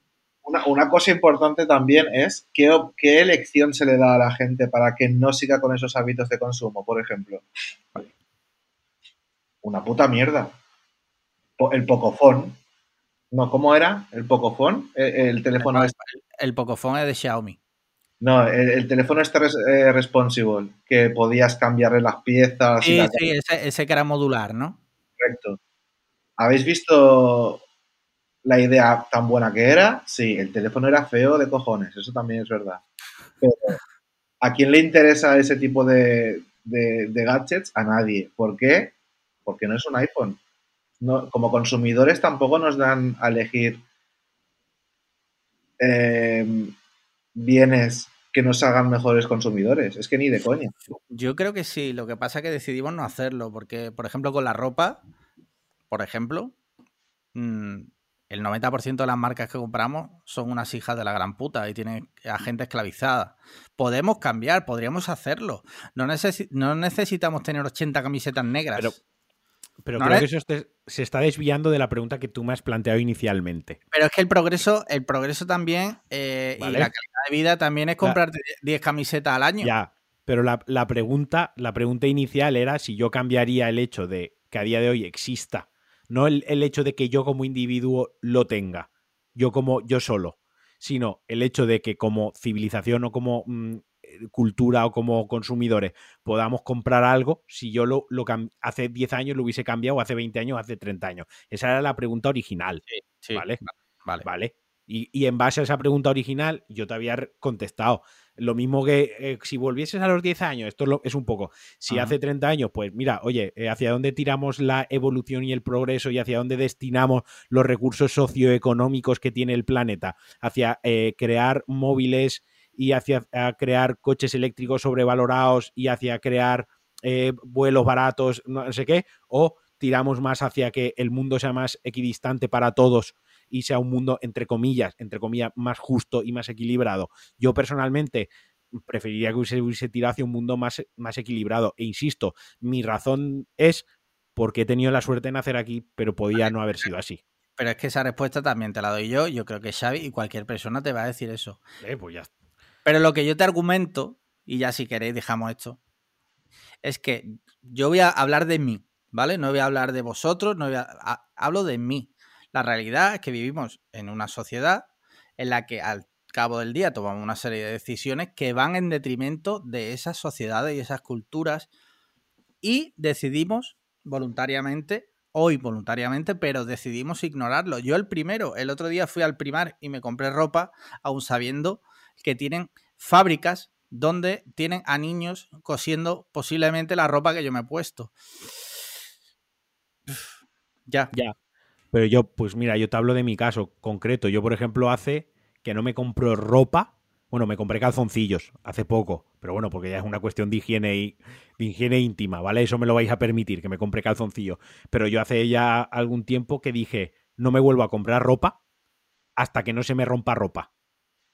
¿Vale? Porque no es, no es tanto, no es tanto cuando te compras, sino, creo yo, ¿eh? Y, no, no, y también, no, no, perdona. La ropa. No, no, ¿dónde y cuánto? Porque lo que contamina la ropa y la industria textil es una barbaridad, también te digo. También te digo, ¿sabes? O sea, ya no entiendo tu punto de vista, que tienes toda la razón del mundo, el dónde y el cuándo, pero también el, la cantidad. O sea, no necesito más ropa y se genera residuo. Y yo cuando tiro ropa, aunque la regale por ahí, no, hace, no me hace falta más. He dejado de comprar zapatillas. Compraría zapatillas todas las que salen cada semana eh, en los raffles de Nike. A ver, por egoísmo puro y por coleccionismo, las compraría todas. Me hacen falta, pero si es que la mitad ya ni me las pongo. ¿Me explico? Eso es a, lo que voy. El iPhone, yo me puedo cambiar el iPhone todos los putos años. Me lo puedo cambiar todos los años, si quiero. Pero hasta que no se me revienta el iPhone y ya racanea, o ya tengo la pantalla reventadísima en plan de que esto ya se está muriendo, pues no me compro el siguiente. Porque comprarte un iPhone cada año, renovarlo cada año, está generando un residuo ahí también. Y estás alimentando la cadena. Que no, te, que no te lo tomes como un ataque porque yo no... No, no, no, no, no. no. Yo estoy argumentando. Y, yo también. estaba eh, también de acuerdo con una cosa que ha dicho Xavi. Em, también es muy difícil como individuo salir de la rueda. Sí, sí. Es muy difícil salir de la rueda de la sociedad en la que vivimos, donde todo es tan sencillo, todo es tan fácil de conseguir, que no hacemos un consumo responsable. O sea, tú pides cosas a Amazon que vale 3 euros y te lo traen a tu casa. O sea, y eso tiene una huella de carbono que te cagas. Y decidimos. y, que para eso valga 3 euros puestos en tu casa, alguien ha tenido que cobrar céntimos. Exacto. Y decidimos no prestarle atención a eso por bien, porque no queremos, porque... O comer carne todas las semanas cuatro o cinco veces. Yo hablaba con un colega.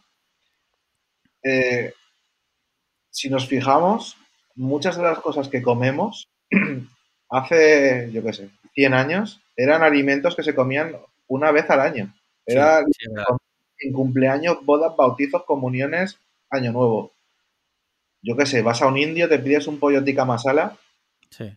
Seguro de que en la India hace 100 años pollo tikka masala comían en la boda del hijo mayor que se casaba con la rica heredera. Sí, sí, sí. Bueno, el pollo, el pollo en, la edad feudal, en el medievo, era comida de reyes. Sí.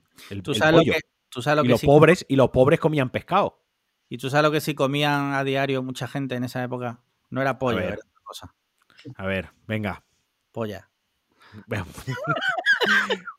tenía, que romper este, este momento. Hemos llegado a un nivel de. Reventabas, reventabas. explotaba, ¿eh? Explotaba, o sea. Hay que decirlo y esto va a servir para cambiar de tema, si os parece, ¿vale? Se acabaron Cuando tú has dicho pollo tica masala, su cabeza automáticamente ha hecho pam. Ha sido la alarma de las tentaciones. sí. Bueno, el caso es que hemos invitado a Xavi, que es un ingeniero de Audi, eh, entre otras cosas, que vive en Alemania. Yo le pregunté si podíamos decir el nombre de la empresa o si teníamos que decir eh, eh, la, marca que parece en los Juegos Olímpicos. Bueno, yo ya lo he dicho, yo ya he dicho 80 veces, la marca. espero que no tengan ningún problema. ¿Te imaginas? Despiden a, a, un ingeniero de la marca X por participar en podcast de extrema derecha. Sí. Sí, la práctica, la práctica. No, broma. Eh, ahora en serio, nos gustaría que nos contase, porque aquí un tema que hemos hablado muchísimo, Marquino y yo, y eh, con invitados, es el tema coronavirus. Siempre desde el punto de vista de España, que es donde vivimos. Eh, bueno, Marquino ha vivido también en la comunidad valenciana.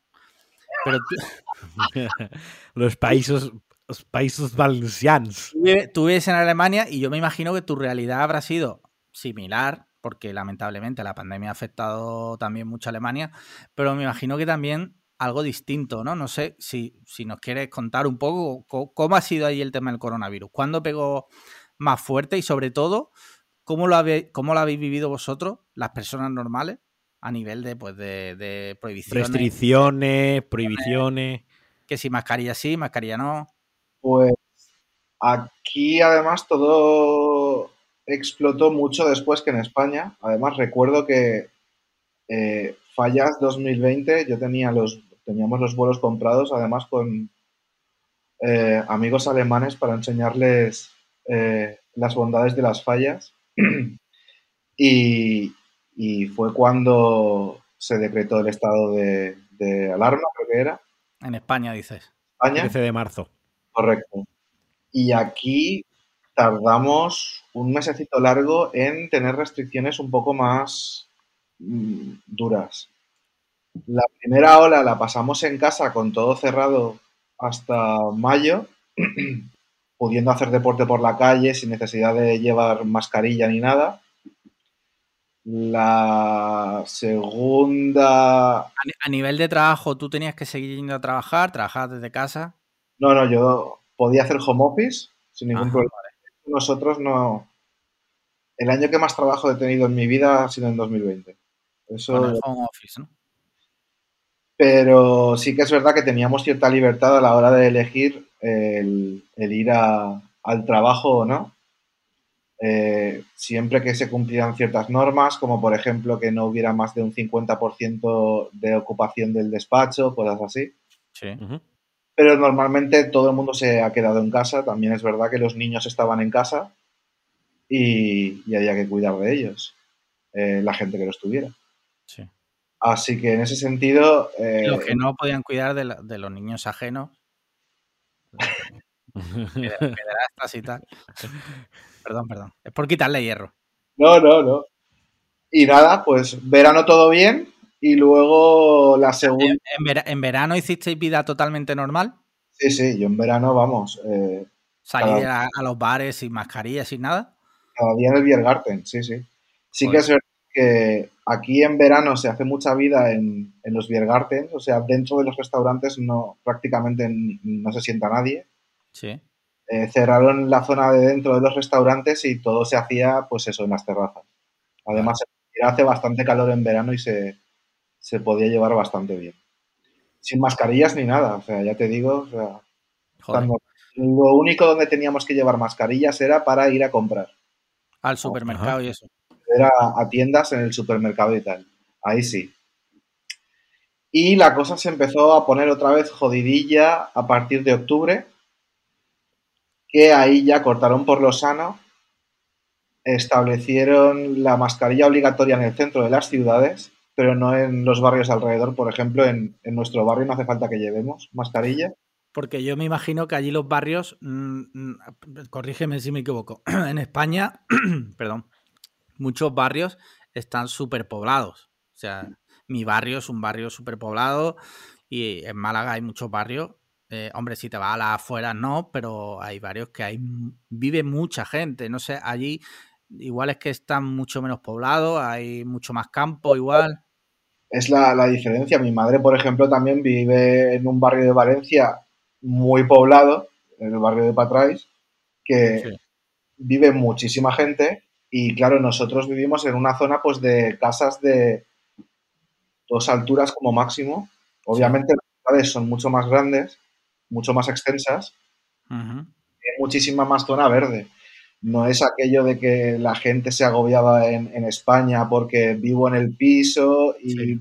miro por la ventana y solo veo una calle con cuatro árboles mal plantados y ya está. Sí. Aquí tenemos el Danubio al lado, tenemos bosque, luego más edificios, así. Entonces, la sensación de, de ahogo, entre comillas, es mucho, mucho menor. Vale. No estás en, en el asfalto, como a lo mejor en Valencia está mi madre, por Yo, ejemplo. yo tengo, una, tengo una duda. ¿El papel higiénico también se ha- el papel higiénico y la levadura también se agotó allí? Correcto, correcto. De hecho, tenemos amigos que todavía tienen papel higiénico de marzo. Hostia, no Hostia, jodas. qué chalaos. Sí, sí, sí, sí. Pues igual ese papel higiénico de marzo rasca ya, ¿eh? Igual Sí. ha perdido el ha perdido el suave, el suavecito. Se ha Imagino. caducado ya. Sí. Yo creo que mi, mi colega canta ópera cada vez que se limpia el culo. Pero Ah, el papel higiénico y la- lo, de la, lo de la levadura era loquísimo. Y, pas, y la pasta. Los macarrones volaban. sí. El macarrón, el nuevo Bitcoin alemán. Correcto, el macarrón. Yo supongo que porque como están secos, eh, dura muchísimo en el, en el armario y en caso de que hubiera una desgracia, rollo, que no haya comida, pues por lo menos tenías pasta. Correcto. Aquí además es que todavía tienen como muy la conciencia Claro. colectiva la guerra. Sí, sí, sí. Es normal también, si has mamado eso. Los abuelos, vamos, llevaban los carros llenos de latas de conservas de, de alubias, tomate frito y guisantes, a lo bestia. Sí, sí, sí. Eso, lo que- eso duró dos semanas y media, tres. Al, final se- al principio pusieron restricciones para que la gente no hiciera eso, porque ha- había de todo, no había ningún problema. Y luego ya quitaron las restricciones porque la gente ya se empezó a tranquilizar y vio que la cadena de, de transporte no, No, No, sufre. todo seguía como, como hasta entonces, no había ningún problema. Y desde- el problema ahora es que desde octubre tenemos los bares cerrados. Cuando teníamos incidencia de 150, así que imaginaos cuando veo que en España hay incidencia de 1000, me Llevo yo sin beber en una cerveza en un bar. es que En yo no sé- España, en España ha habido regiones que han tenido una incidencia de 1600, ¿eh? O sea, eso mm, es, es una bestialidad. O sea, es una bestialidad. es valorar la, la vida de las personas como si fueran perros, bajo mi punto de vista. Sí. pero es mi punto de vista. Eh, bueno, pues eso, los bares cerrados, solo sí que es verdad que se puede pedir a domicilio y aplicaciones como, bueno, aquí no tenemos, ¿cómo se llaman las de España? Eh, Just Globo. Eat. Ya Luego- estoy- luego, sí. Sí que hay como una especie de páginas web a las que se apuntan todos los restaurantes, pero los restaurantes mismos son los que te traen la comida. Vale. Vale, Justice, con sus propios. Justice. Sí, Justice es así. eh, te lo entrega el restaurante, creo. Vale, pues ese modelo, Globo no. Ese modelo, por ejemplo, está muy bien porque al final todo se queda en casa, entre comillas. Sí. Y al final, pues con eso están pudiendo salir un poco adelante y además el Estado les paga todo el, el, el 80% de la caja que hicieron en los meses del año anterior. Como aquí. Sí. Sí. lo Sí. dice de coña. Claro, Aquí no. obvio, obvio. Aquí no te dan una mierda. También te digo que, bueno, no, no voy a, da igual. Eh, eh, Si hicieran lo mismo en España, no sé cuánta gente se arrepentiría de haber hecho mal la declaración de la renta. También es verdad. También. Pero bueno, bien. Eh, esa es la situación de los bares y luego lo tenemos todo cerrado, el- todo el resto de cosas, colegios, eh, cualquier tipo de tienda menos supermercados desde el 15 de noviembre. Madre sea, mía. Todo. De medio año, tío. Tiendas de ropa, todo eso, solo puedes comprar por internet. Ropa, Pues- imagínate que como marquino te quedas sin calzoncillos. Necesitas calzoncillos. Internet. Pues pedirlos a Amazon, aprobártelos y si no, a devolverlos. No se pueden devolver los calzoncillos, no me seas hijo puta. ¿Te imaginas? Hay un mercado, un submercado en B eh, en Alemania de calzoncillos pedidos en Amazon que no, que no te vienen. Hombre, yo te- mercado te digo- secundario. Te digo una cosa, más que devolverlo, igual lo puedes vender más caro y igual hay gente que te los compra. Claro, los mandan a Japón, me han dicho. Claro. Sí, sí, sí. Hay gente muy loca, o sea que. Sí, sí, sí. Hay gente que nos paga a nosotros. Tú fíjate si hay Lo que gente. pueden hacer con unos calzoncillos usados. La cultura, la cultura tiene muchas definiciones. Sí, sí. Entonces vosotros lleváis con todo cerrado desde, desde noviembre, me dicen, ¿no? Noviembre. Y normalmente. Los niños al colegio han vuelto hoy. ¿Ah, sí? El lunes que viene abren los peluqueros Hostia. y... Hostia, verdad, tío. Desde noviembre la gente sin cortarse el pelo. Claro, claro. ¿Tú qué has hecho? Porque tú lo llevas bastante apañado. No me jodas. Tengo una maquinita que ya me Ah, compré vale. y ya me pasó la máquina y punto. Sí. Pero sí, sí, yo conozco a colegas míos que, que parecen Sandokan ahora mismo.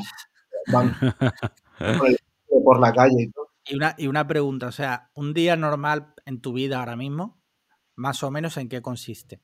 Pues del trabajo a casa. En casa a lo mejor si hace mal tiempo hacer bicicleta, si no salgo con la bicicleta, a cenar y a dormir Vale. y ya está. O sea, Un, día, Tampoco- un día tras otro. porque está prohibido. O sea, ¿El qué? Perdona, que te se ha Con- cortado un... se corta. No, no, Sí. ahora, ahora Con, colegas tampoco puedo. Tampoco. que- digo con Sí, colegas no se puede quedar tampoco. O sea, que el Eh. que tenga, el que tenga pareja bien y el que viva solo a cabezazos contra la pared. Correcto. Hacerle una carita a la mano.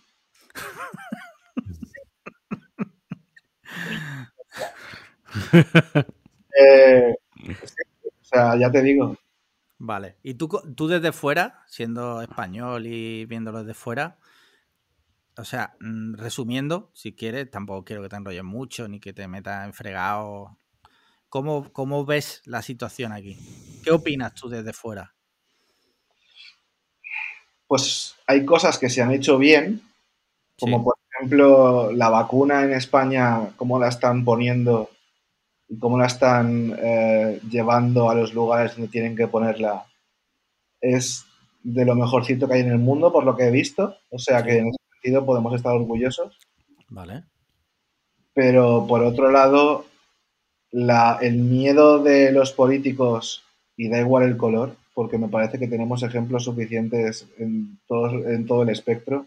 Ojo Sí. que este podcast, el otro día dejaron un comentario de que es un meeting de Podemos. ¿En serio? O sea, que yo creo que es la, la- o sea, la lectura más lejana posible que se puede hacer de lo que hemos dicho aquí. Pero eso es Pero por hay el, gente que no piensa. por el color morado ahora mismo del ordenador de Marquino. Puede Ah, ser. Puede ser, puede ser. Eh, los políticos españoles tienen tan poca altura de, mira, de miras y miran tan poco al medio y largo plazo que se ha muerto muchísima gente por la cobardía de esta gente. Bajo Mira, mi punto de hecho, eh, ayer o antes de ayer salió una noticia que decía que según una simulación eh, que había hecho un ordenador, no sé si la has visto, si Sí. hubieran confinado dos semanas antes, hubieran muerto 20.000 personas menos.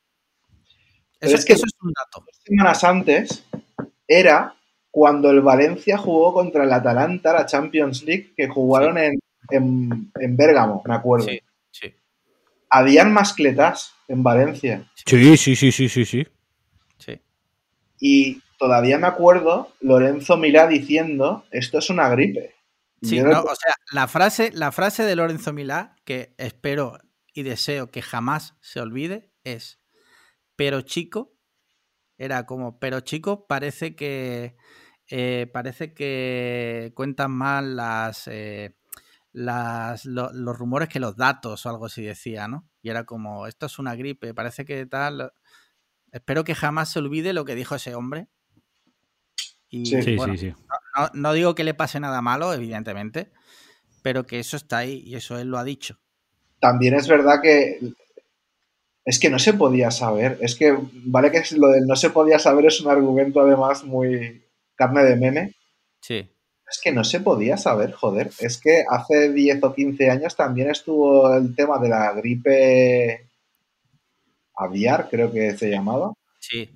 Y se quedó en nada. O sea, murió gente, pero no a este nivel.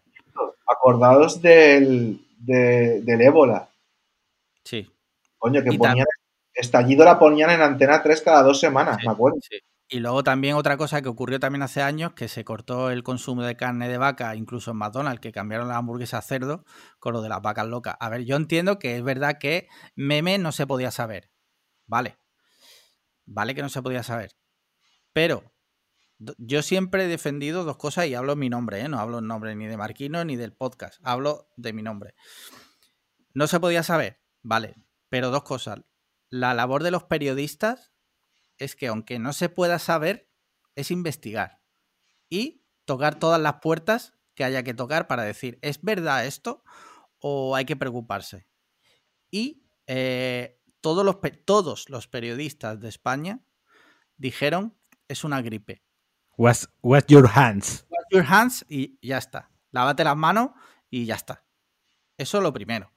Y luego lo segundo, es verdad que no se podía saber, pero es mejor prevenir que curar, ¿no? comentario solo. No se podía saber en febrero. Sí. En septiembre y en octubre lo habíamos sabido ya, pero de largo. Sí, sí, Ese sí. es- problema. Sí, en, eh. en eso tienes razón. Y en enero.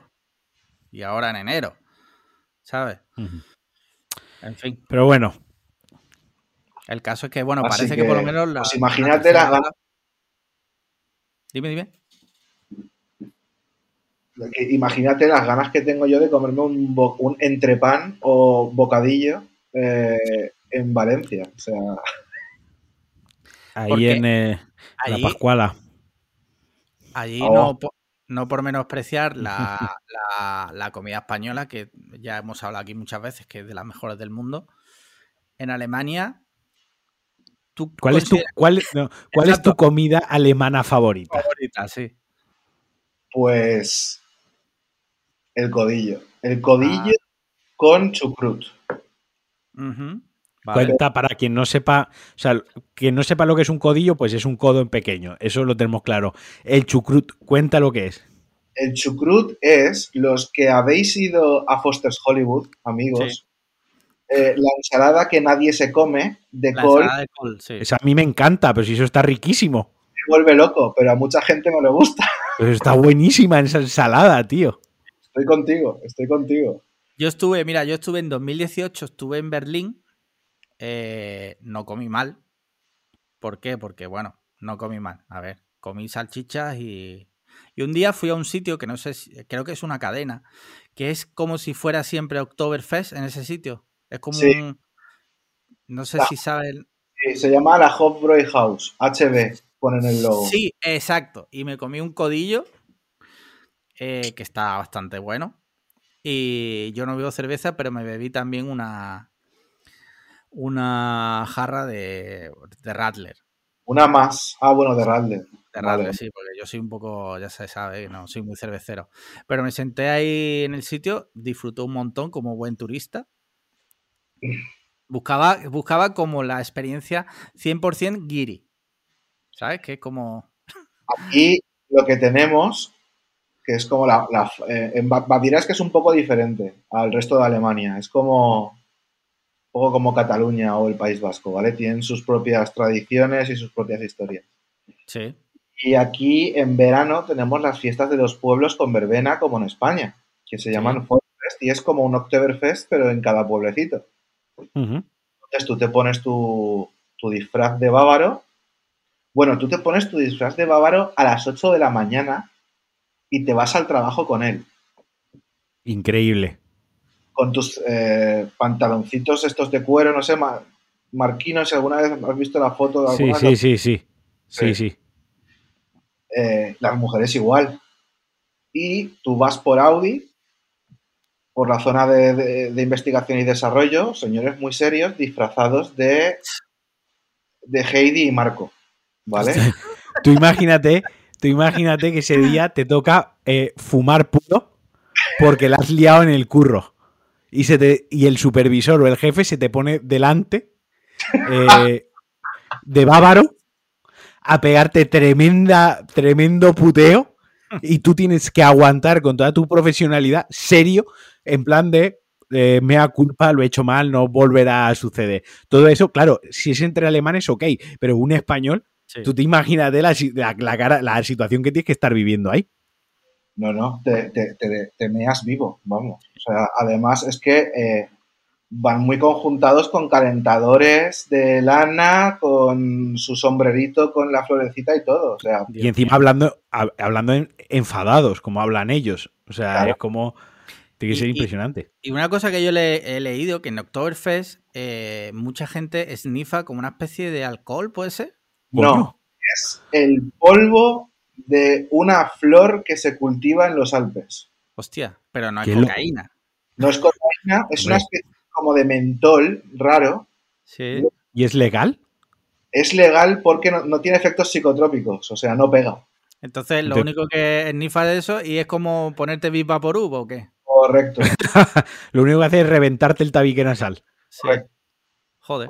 Luego sí que es verdad que a lo mejor hay variantes que, que no conozco, pero lo que se snifa normalmente es el polvo este de, de mentol. Que igual Oh. hay gente, igual hay gente que lo mezcla ya y hace como sus creaciones, ¿no? Mentol con. Bueno, ahora, ahora que decís esto, hoy ha salido una noticia que ha quedado absuelto un camello, un Sí. tío que lo pillaron porque la cocaína estaba tan cortada, era, estaba tan cortada que no, que no suponía un riesgo para la salud pública. O sea, tú, ima- tú ima- tú imagínate. Era cocaína homeopática, ¿no? Sí. O sea, tú imagínate el juez absolviéndote Porque la causa es que, mire, señor, lo que usted está vendiendo una mierda de cocaína, está vendiendo la peor cocaína, es tan mala que se va usted a su casa sin cargos y sin nada. O sea, esto no puede hacer daño a nadie. Bastante de migrante. Hostia, es la peor publicidad para ese camello, imagínate. Y, y- y, hostia, tío, te, te estuvieron a punto de enchironarte. Sí, tío, ¿y cómo te salvaste? Pues mira, es que resulta que la cocaína que vendo es una puta mierda. Tú imagínate eso, te hunde el negocio. Mira, y si te parece, cambiamos ya un poco de, de tema, de quitamos coronavirus. Eh, sigamos hablando, si te parece, de tu trabajo, hasta sin entrar en detalle, obviamente, porque entiendo que, bueno, que no puede entrar en detalle. Te nos va a contar la próxima patente. Sí, aquí. No, no, pero ahora, ahora en serio. O sea, me interesa, me interesa mucho tu opinión, que te dedicas a eso, que no es como si yo digo una cosa que he leído en internet. ¿Tú cómo ves el panorama ahora mismo? Porque eh, hay muchas conversaciones entre gente conocida, entre amigos y tal, que, bueno, no sé, si quien se quiera comprar un coche a día de hoy, imagínate, según tú, ¿qué debería hacer? ¿Cuánto dinero tienes? Eh, claro. No, a ver, yo plantearía la, la cosa de esta manera: pro combustión, pro eléctrico. Y luego te, te haré otra pregunta más. Vale, venga, sí, bien. Yo hace unos años era muy hater, pero muy, muy hater de Tesla, pero muchísimo. Sí. Lo sé, lo sé. Eh, o sea, yo no había día que no me levantara sin rajar de Elon Musk. Eh, y he cambiado, he visto la luz. Sí que es verdad que creo que, aunque lo eléctrico es el futuro, Sí. hay mucho de postureo también en cuanto en las empresas eh, de automóviles por el tema eléctrico. Y están forzando la máquina demasiado y no están democratizando algo que debería ser democrático, en el sentido de que un eléctrico cuesta el más barato. Sí. Es que, es que ese es el tema. O sea, partimos de la base que un coche eléctrico a día de hoy es un elemento de lujo. Sí, O sea, una Ser, pers- ser- ser ecologista es eh, un lujo. Sí. No, ser, porque- superior, ser superior moralmente y decir yo no contamino con las emisiones de CO2 es un lujo. un español medio no puede comprarse un coche eléctrico. no, En, Ale- en Alemania no lo sé. tampoco. Eh, Es caro no solo porque, por el coche, que ya es caro, sino porque también necesitas tener una infraestructura en tu casa que Es- la- muchos españoles no lo tienen. No lo definiría como caro, sino como incómodo. Incómodo, ¿vale? Incómodo de cojones, porque eh, nosotros vivimos en un edificio nuevo que no tiene ni un enchufe en el garaje. Sí. ¿Cómo quieres que me compre un coche eléctrico? Y bueno, el vecino que Con tiene, una power bank. El vecino tiene un Audi e-tron y cuando y lo carga en el trabajo. Ah, sí. Pero cuando está de vacaciones tiene un, un problema, que es donde cojones lo carga en casa. Sí. claro.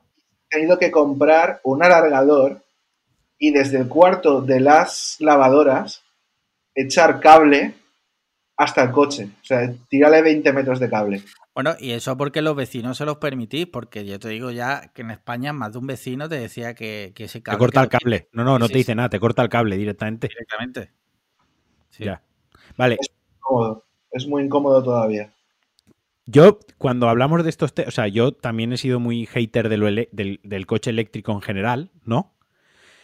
Y yo ahora sí que estoy viendo que es el futuro, pero yo lo que quiero es, yo quiero el Tesla, por así decirlo, hecho por Mercedes, lo quiero hecho por Audi, lo quiero hecho eh, por Volkswagen, no sé si me explico, lo quiero hecho por BMW. O sea, quiero el coche ya 100% eléctrico, 100% eléctrico con toda la tecnología de la pantalla, el autopilot y tal, pero por una empresa que sepa hacer coches, por una empresa que lleve 30, 40, 50 años, 60 años haciendo coches, porque que tenga, porque una cosa es la tecnología que tú pones bajo el capó, y aquí que me corrija Xavi, por supuestísimo que es el, el- el que sabe de esto, y luego una cosa es la tecnología que tú pones bajo el capó y demás, y luego está el saber hacer coches, quiero decir, el saber hacer bien un chasis, el saber hacer una suspensión, el hacer que una puerta cierre bien, el hacer que una luz no se funda, el hacer que no te gotee agua al maletero, o sea, que, a- que es lo que a mí me mata un poco del Tesla, que te gastas 60.000 pavos en un coche y a lo mejor la, la- la puerta no encaja bien. Le haces una foto de lado y la, mol- y la, la marquetería de la puerta como tal no ha encajado bien. O te filtra agua en el maletero. Y dices, tío, esto a Audi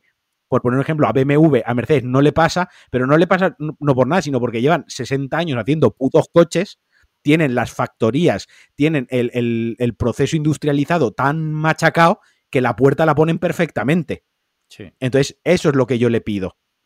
Sí, Eso es lo que yo pido. Que empresas que saben hacer coches de verdad, que saben hacer buenos coches, hagan esa tecnología. Porque Tesla no es un buen coche. Como coche, como tal, si le quitas lo que es el motor, la tecnología y demás, como Pero- coche al, al uso, También te digo, también te digo una cosa, y yo sin ser defensor de Tesla, ya te digo, yo tengo un Hyundai Kona eh, de gasolina, o sea que no soy sospechoso de ser pro Tesla ni nada, pero sí es verdad que Tesla está empezando. Es normal, creo yo, y que me corrija Xavi si me equivoco, es normal que se den esos fallos, ¿no? ¿O no? es normal que se den esos fallos, pero es que aquí se... si a- es que una cosa es hablar de Tesla y otra cosa es hablar del mercado, del futuro del, del coche eléctrico. Sí, Claro. vale. Vamos a hablar del futuro del coche eléctrico.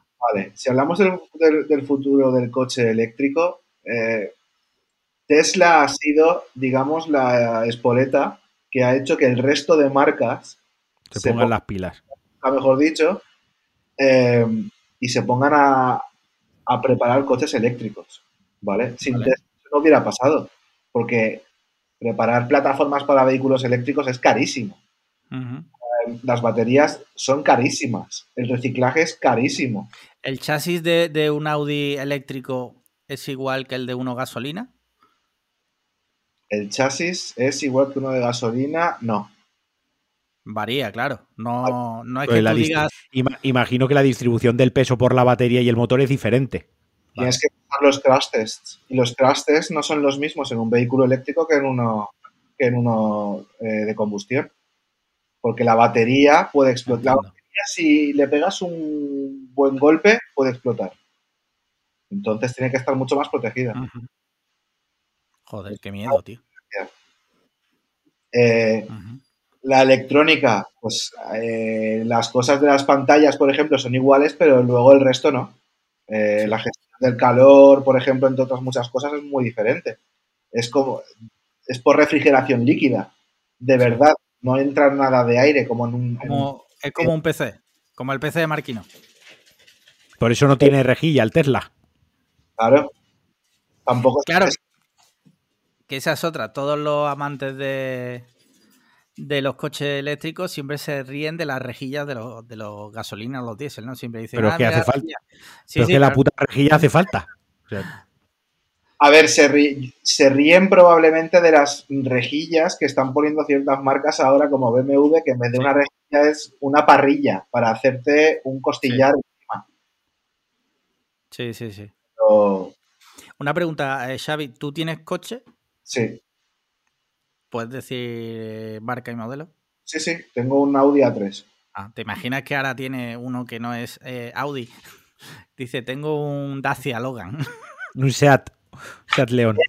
El Dacia, ¿cuál es el 4x4? ¿El Duster? Sí. Yo me lo compraba, pero encantadísimo para hacer el cabra con él. Para reventarlo, ¿no? Sin miedo. Vale, vale, vale. Yo Pues- tenía otra pregunta para Xavi. Pregúntale. Eh, ¿Cambio manual o automático? Manual, por favor. Vale, vale. Bien. Estamos en el mismo equipo. Bueno, yo te voy a decir una cosa. Yo he conducido toda mi vida manual y mi coche es manual. Pero cuando voy de viaje a Estados Unidos y alquilo coche, te digo una cosa.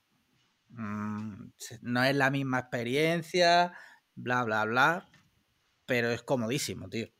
A ver, depende de para qué. Para un viaje de 800 kilómetros en una autovía, automático.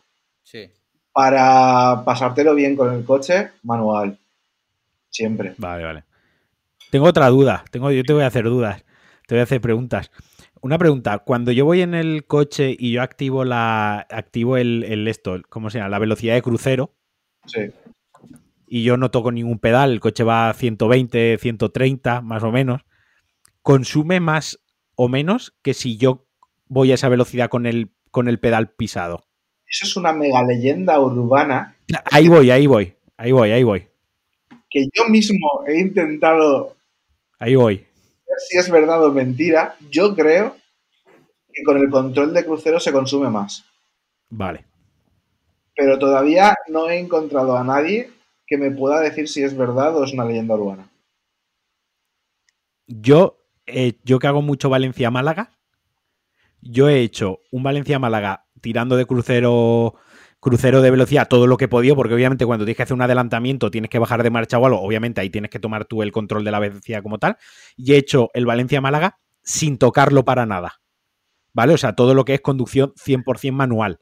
Y me ha consumido menos 100% manual, pero han sido eh, unas décimas en el parcial. De a lo mejor de 7,2 me ha bajado a 6,9, que no es Quiero decir que eso es. Puede ser incluso que ese día llevaba menos peso en el coche, ese día hacía menos viento, o ese día mm, cogí menos. iba más despacio porque había más retención, por ponerte un ejemplo, ¿no? Entonces, mm, por eso pregunto, porque sé que es una leyenda urbana, o sea, hay una leyenda, nadie sabe contestarlo 100%, y, y yo mismo no lo he podido comprobar de, manera fehaciente. A ver, si, lo piensas fríamente, tienes. Y una, y una pregunta, Xavi. Dime. Eh, imagínate en un mundo perfecto donde todo el mundo tiene dos eh, fundas de iPad, ¿qué coche te comprarías?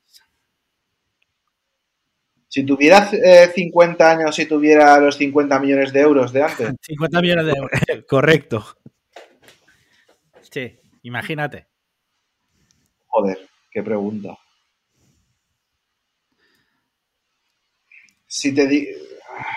Para mí solo, o sea, un coche que me diera igual que fuera incómodo, que, fuera... Correcto. tu capricho. El, que te comprarías. O sea, no pienses más allá de tu deseo. Un McLaren P1. Uh, wow. Qué chulo. Pues ya tenemos titular, de, o sea, ya tenemos nombre del podcast. El dueño de Audi se compra un McLaren. ¿Y tú, Alex? Yo, a mí que me gusta, a mí me gustan, mira, yo te, te voy a decir, yo si pudiera, imagínate que no tengo límite de tal, me compraría el nuevo Hammer eléctrico. Sí. Mi sueño, mi sueño, mi sueño siempre ha sido tener un sub americano. El Hammer es, es que me, flipa.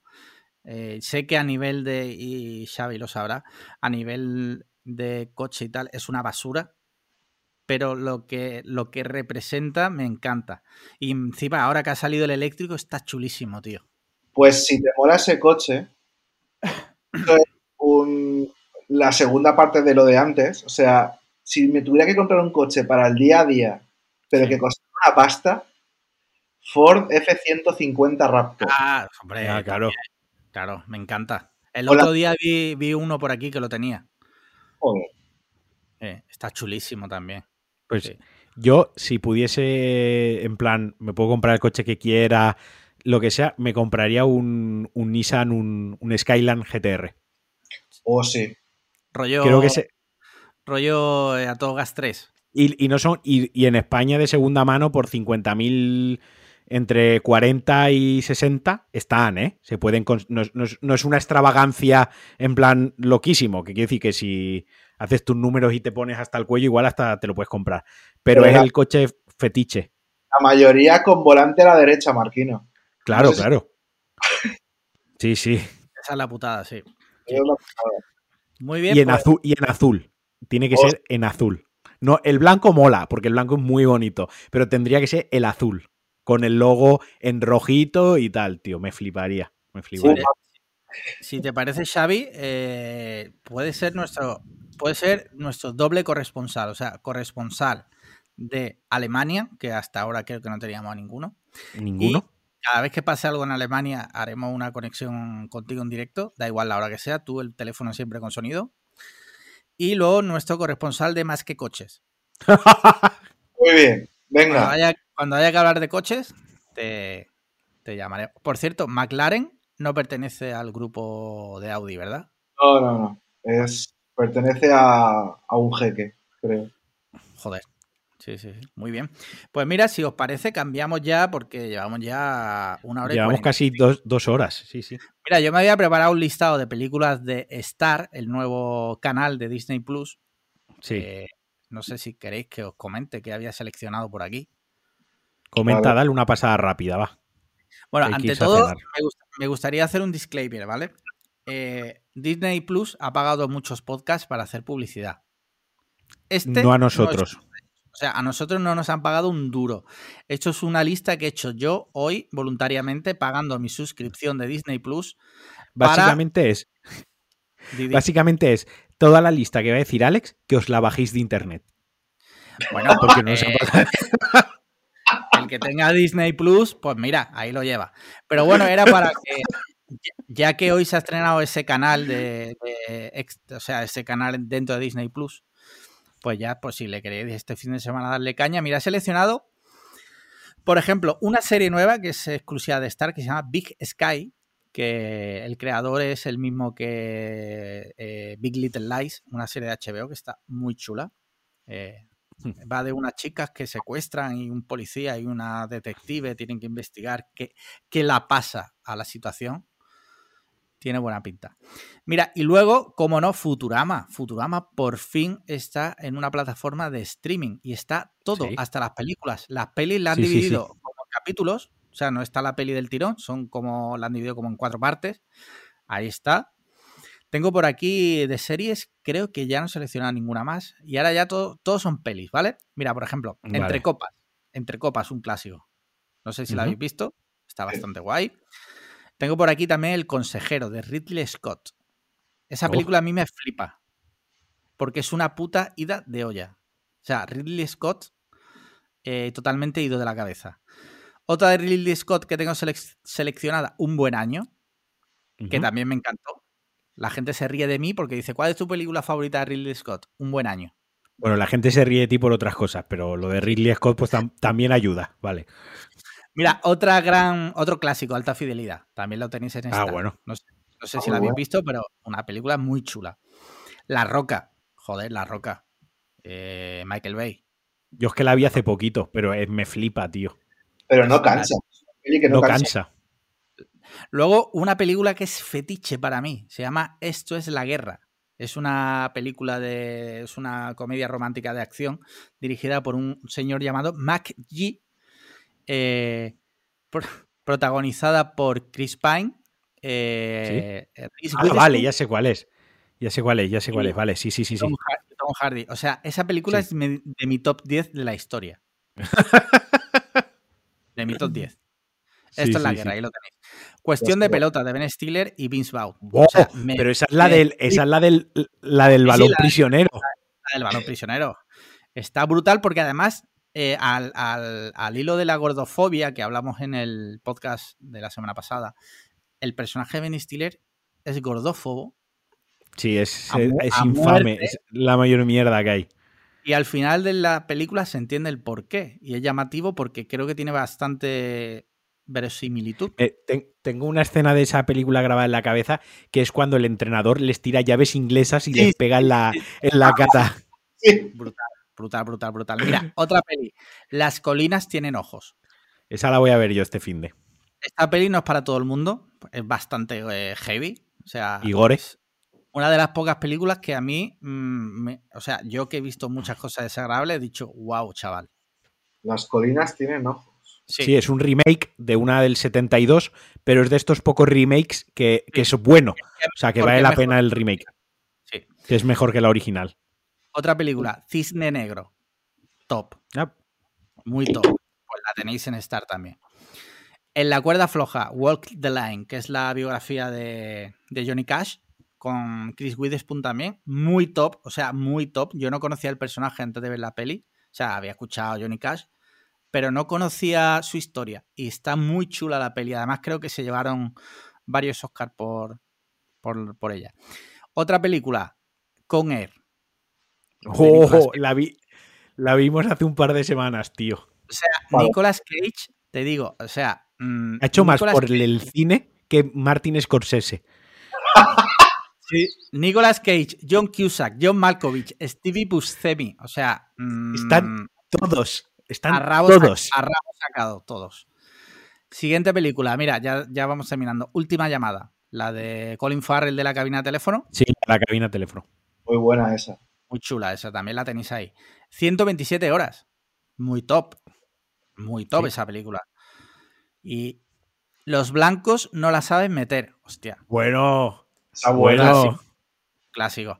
Y ya por último, la última que tengo seleccionada es Mi Primo Vini, que es una comedia eh, de, protagonizada por Joe Pesci, por la que Marisa Tomei se llevó el Oscar. No sé si sabéis que hay una leyenda urbana que dice que se llevó el Oscar porque el presentador, el que presentaba ese premio, estaba borracho, no, no leía bien la papeleta y dijo, y dijo Marisa Tomei. ¡No! Esa, esa es la leyenda, no sé, no sé, no sé si será verdad, pero se dice eso. Ojalá, tío. Sería una fantasía absoluta. Sí. No os preocupéis si no habéis apuntado las pelis, que os las pondré por Twitter, ¿vale? Eh, el listadillo. Y eso es lo que he seleccionado. Muy bien. Y eh, Xavi, al final del podcast, siempre decimos que hemos visto este fin de. No sé si. Que hemos visto este fin de, el fin sí, de ¿Has pasado. visto alguna peli, alguna serie? El fin de pasado acabamos de ver Patria con mucho retraso. Vale. Y Muy buena. Buenísima, muy buena. Además, de los pocos casos que la serie está a la altura del libro. Sí. Y también vimos con mucho, mucho retraso Chernobyl. Hostia, buenísima gusta- también. te ha gustado? Chernobyl, ¿eh? Brutal, brutal. Muy, muy recomendable. A mí hay muchas escenas de Chernobyl que tengo grabadas a fuego. Por ejemplo, cuando salen los. ¿Cómo se llaman? Los terminadores o algo así. Liquidadores. ¿El qué, perdona?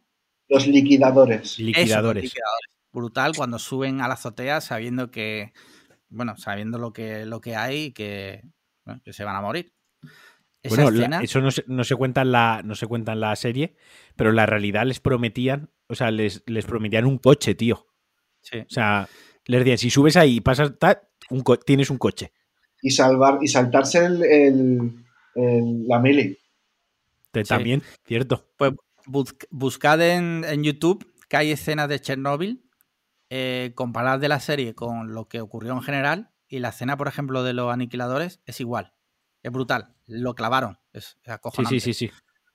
¿Qué más? ¿Has visto algo más reseñable, Xavi? Pues. No, creo que. No. Vi perder al Barça, pero ya está. ¿Y tú, Marquino? Yo eh, no he visto gran cosa, la verdad. Este fin de semana me he puesto, bueno, he seguido viendo la, tri- la trilogía, la saga de Freddy Krueger. Eh, Vale. Vi la trilogía original, ya lo comenté con Paco de vuelta, he acabado de verlas todas. Y luego he empezado otra vez eh, de, de Expanse, la serie esta de ciencia ficción, Vale. eh, que, que me parece brutal. Me parece el top 5 ciencia ficción ever. Y poco más. Hemos empezado a verla tres veces, incluyendo la última por leerte a ti. Y te has aburrido. No puedo, no puedo. Tío, es, Eso te pasa por hacerle caso a Marquino. No, te digo lo mismo que le dije a Matayo, que es que necesi- es una serie que necesita, o sea, los tres, cuatro primeros capítulos hay que verlos del tirón, porque se pone interesante a partir del cuarto o quinto capítulo. Al principio es muy lenta y hay como tres tramas diferentes que no entiendes por qué están relacionadas y que te las van salteando. Es un problema que tiene la serie, eso es cierto.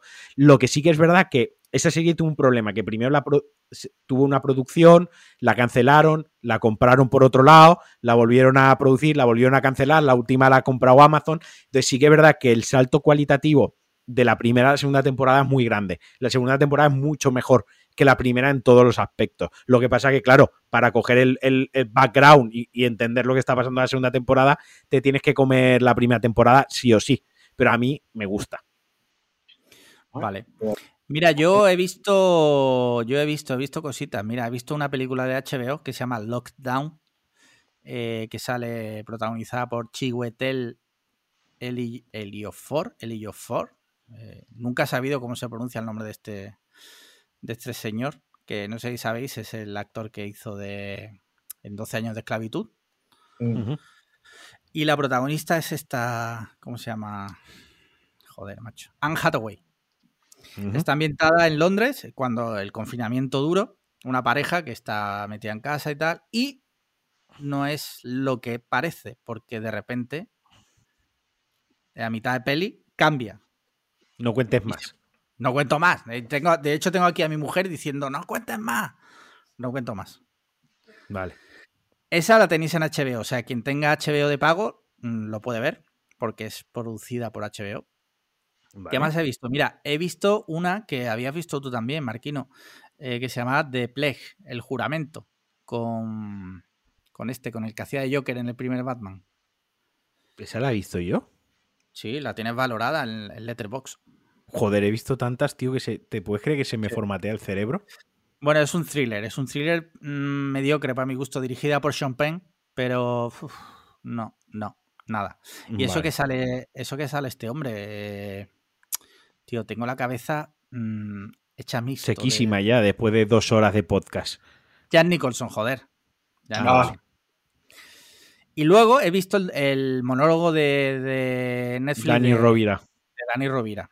¿vale? No está mal. Lo que pasa que a poco que hayas visto monólogos de cómicos, rollo Ricky Gervais, Dave Chappelle, el nivel, sin, sin querer yo desmerecer a Dani, a Dani Rovira, simplemente que el, el nivel es otro, por razones obvias, pero se disfruta. O sea, se puede. Y además sale un Carlino, con lo cual, pues, ya tenemos el día chao. Y de series, mírate, eh, he empezado a ver una, la de Leticia Dolera Movistar, que se llama Sí. Vida Perfecta.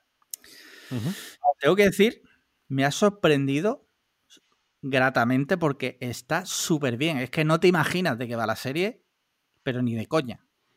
¿Te crees que va a ser la típica apoyada? Además, Leticia Dolera ya sabemos que cae en general bastante mal, sobre todo a los hombres heterosexuales blancos cis, por motivos obvios. Pero serie está súper bien. Os la recomiendo encarecidamente. De Movistar, lo único. Sí. A mí me, Vale. falta una recomendación. Dime. Terror en Amazon. Terror. Ah. Esa, terror. esa De ter- la- de ter- que Vale, ¿has visto, la segunda, ¿has visto la segunda temporada, Xavi? No quiero verla porque el sabor fue tan bueno que no quiero que me lo jodan. No, pero la primera temporada es la del barco, Claro, claro. ¿verdad? Estamos hablando de la misma serie. Ya se ha cortado. Xavi se ha quedado congelado un momento. Se ha quedado. Alex. parra- la- Yo sí te oigo. ¿Tú me oyes? Perdona. Ahora, ahora, Ahora, sí. ahora. Ahora Eh, está volviendo. The Terror la primera temporada, no la segunda. De Terror, la primera temporada es la del barco, los que se quedan encallados en la nieve. Vale, la segunda temporada es en Japón. O sea, no tiene nada que. O sea, la primera temporada y la segunda temporada no están conectadas. Son de estas series que cada temporada es como American Horror History. Se llama serie antológica. Cada temporada es independiente. Exacto. Vale, vale. Yo es que no he visto la segunda temporada y te quería preguntar si la habías visto para saber si era igual o, o igual, mejor o peor que la primera. De hecho, ya te digo, no sabemos si empezar a verla porque la primera es tan buena que Sí, sí, a mí la primera me encantó, a mí me encantó. muy recomendable. Pues con esto ya yo creo que podemos dar por finiquitado Sí. el episodio. O sea, hemos hablado. Sí, bueno, rápidamente, muy rápidamente. Yo he visto Monster Hunter, es una puta mierda, no la veáis. Ya está. Vale, vale, vale. vale. Eh, esta semana solo habrá un episodio. Sí. Xavi se ha, se ha quedado pillado otra vez. Parece que ya vuelve, vale. En Alemania muchas cosas, pero el internet parece que no llega bien, ¿eh, Xavi? Mucho Eh, currywurst, eh, pero no hay sí, internet. Sí. Eh, esta semana solo habrá un episodio, pero el viernes a las 8 todavía mm, tenemos que anunciar plataforma. No sabemos si va a ser en estéreo o en Twitch. Todavía no lo tenemos decidido, pero va a haber directo ¿Cómo? Isla de las Tentaciones, ¿sí o no? Sí, sí, sí, sí, sí, sí. Eh, comentando la gala del jueves. Así que ya sabéis, prepararos porque parece ser que esta semana va a haber mandanga buena. Venga. Dicho lo cual, muchísimas gracias, Xavi. La verdad que se ha hecho muy ameno. Eh, siempre es interesante tener gente aquí, que sobre todo yo, que no te conocía, la verdad. Eh, ha sido un placer tenerte aquí. Marquino, Nada, Gracias a vosotros. He estado súper a gusto y nada. Si necesitáis un corresponsal en Alemania o más que coches, eh, Sí. Tiremos, Pues- cuando nos deriven preguntas de coches, te las mandaremos a ti y te grabas con el iPhone y nos mandas la notita, la hecho, notita de audio y la, y la metemos. lo que podemos hacer, si no, eh, otro- más adelante, es decir, eh, el día tal vamos a hacer un especial con Xavi de coches. Manden todas sus preguntas, tipo, Exacto. ¿Cuándo tengo que cambiar el aceite al coche? Eh, ¿A cuántos bares tengo que inflar las ruedas? Exacto. Eh, nada, en serio, Pues muchas gracias. Marquino, Muchas gracias por sacar un rato, Xavi. a vosotros. Venga, Marquino, pues lo dejamos gracias. aquí. Sí, espera. Espérate, chiquillo. Eh. Patreon.com barra podcast cliffhanger, importante. Eh, cinco estrellas en Apple Podcast. Eh, comentarios en iBox Y muchos retweets. y muchos retweets. Y ya está. Eh, muchas gracias a todos y un abrazo. Adiós.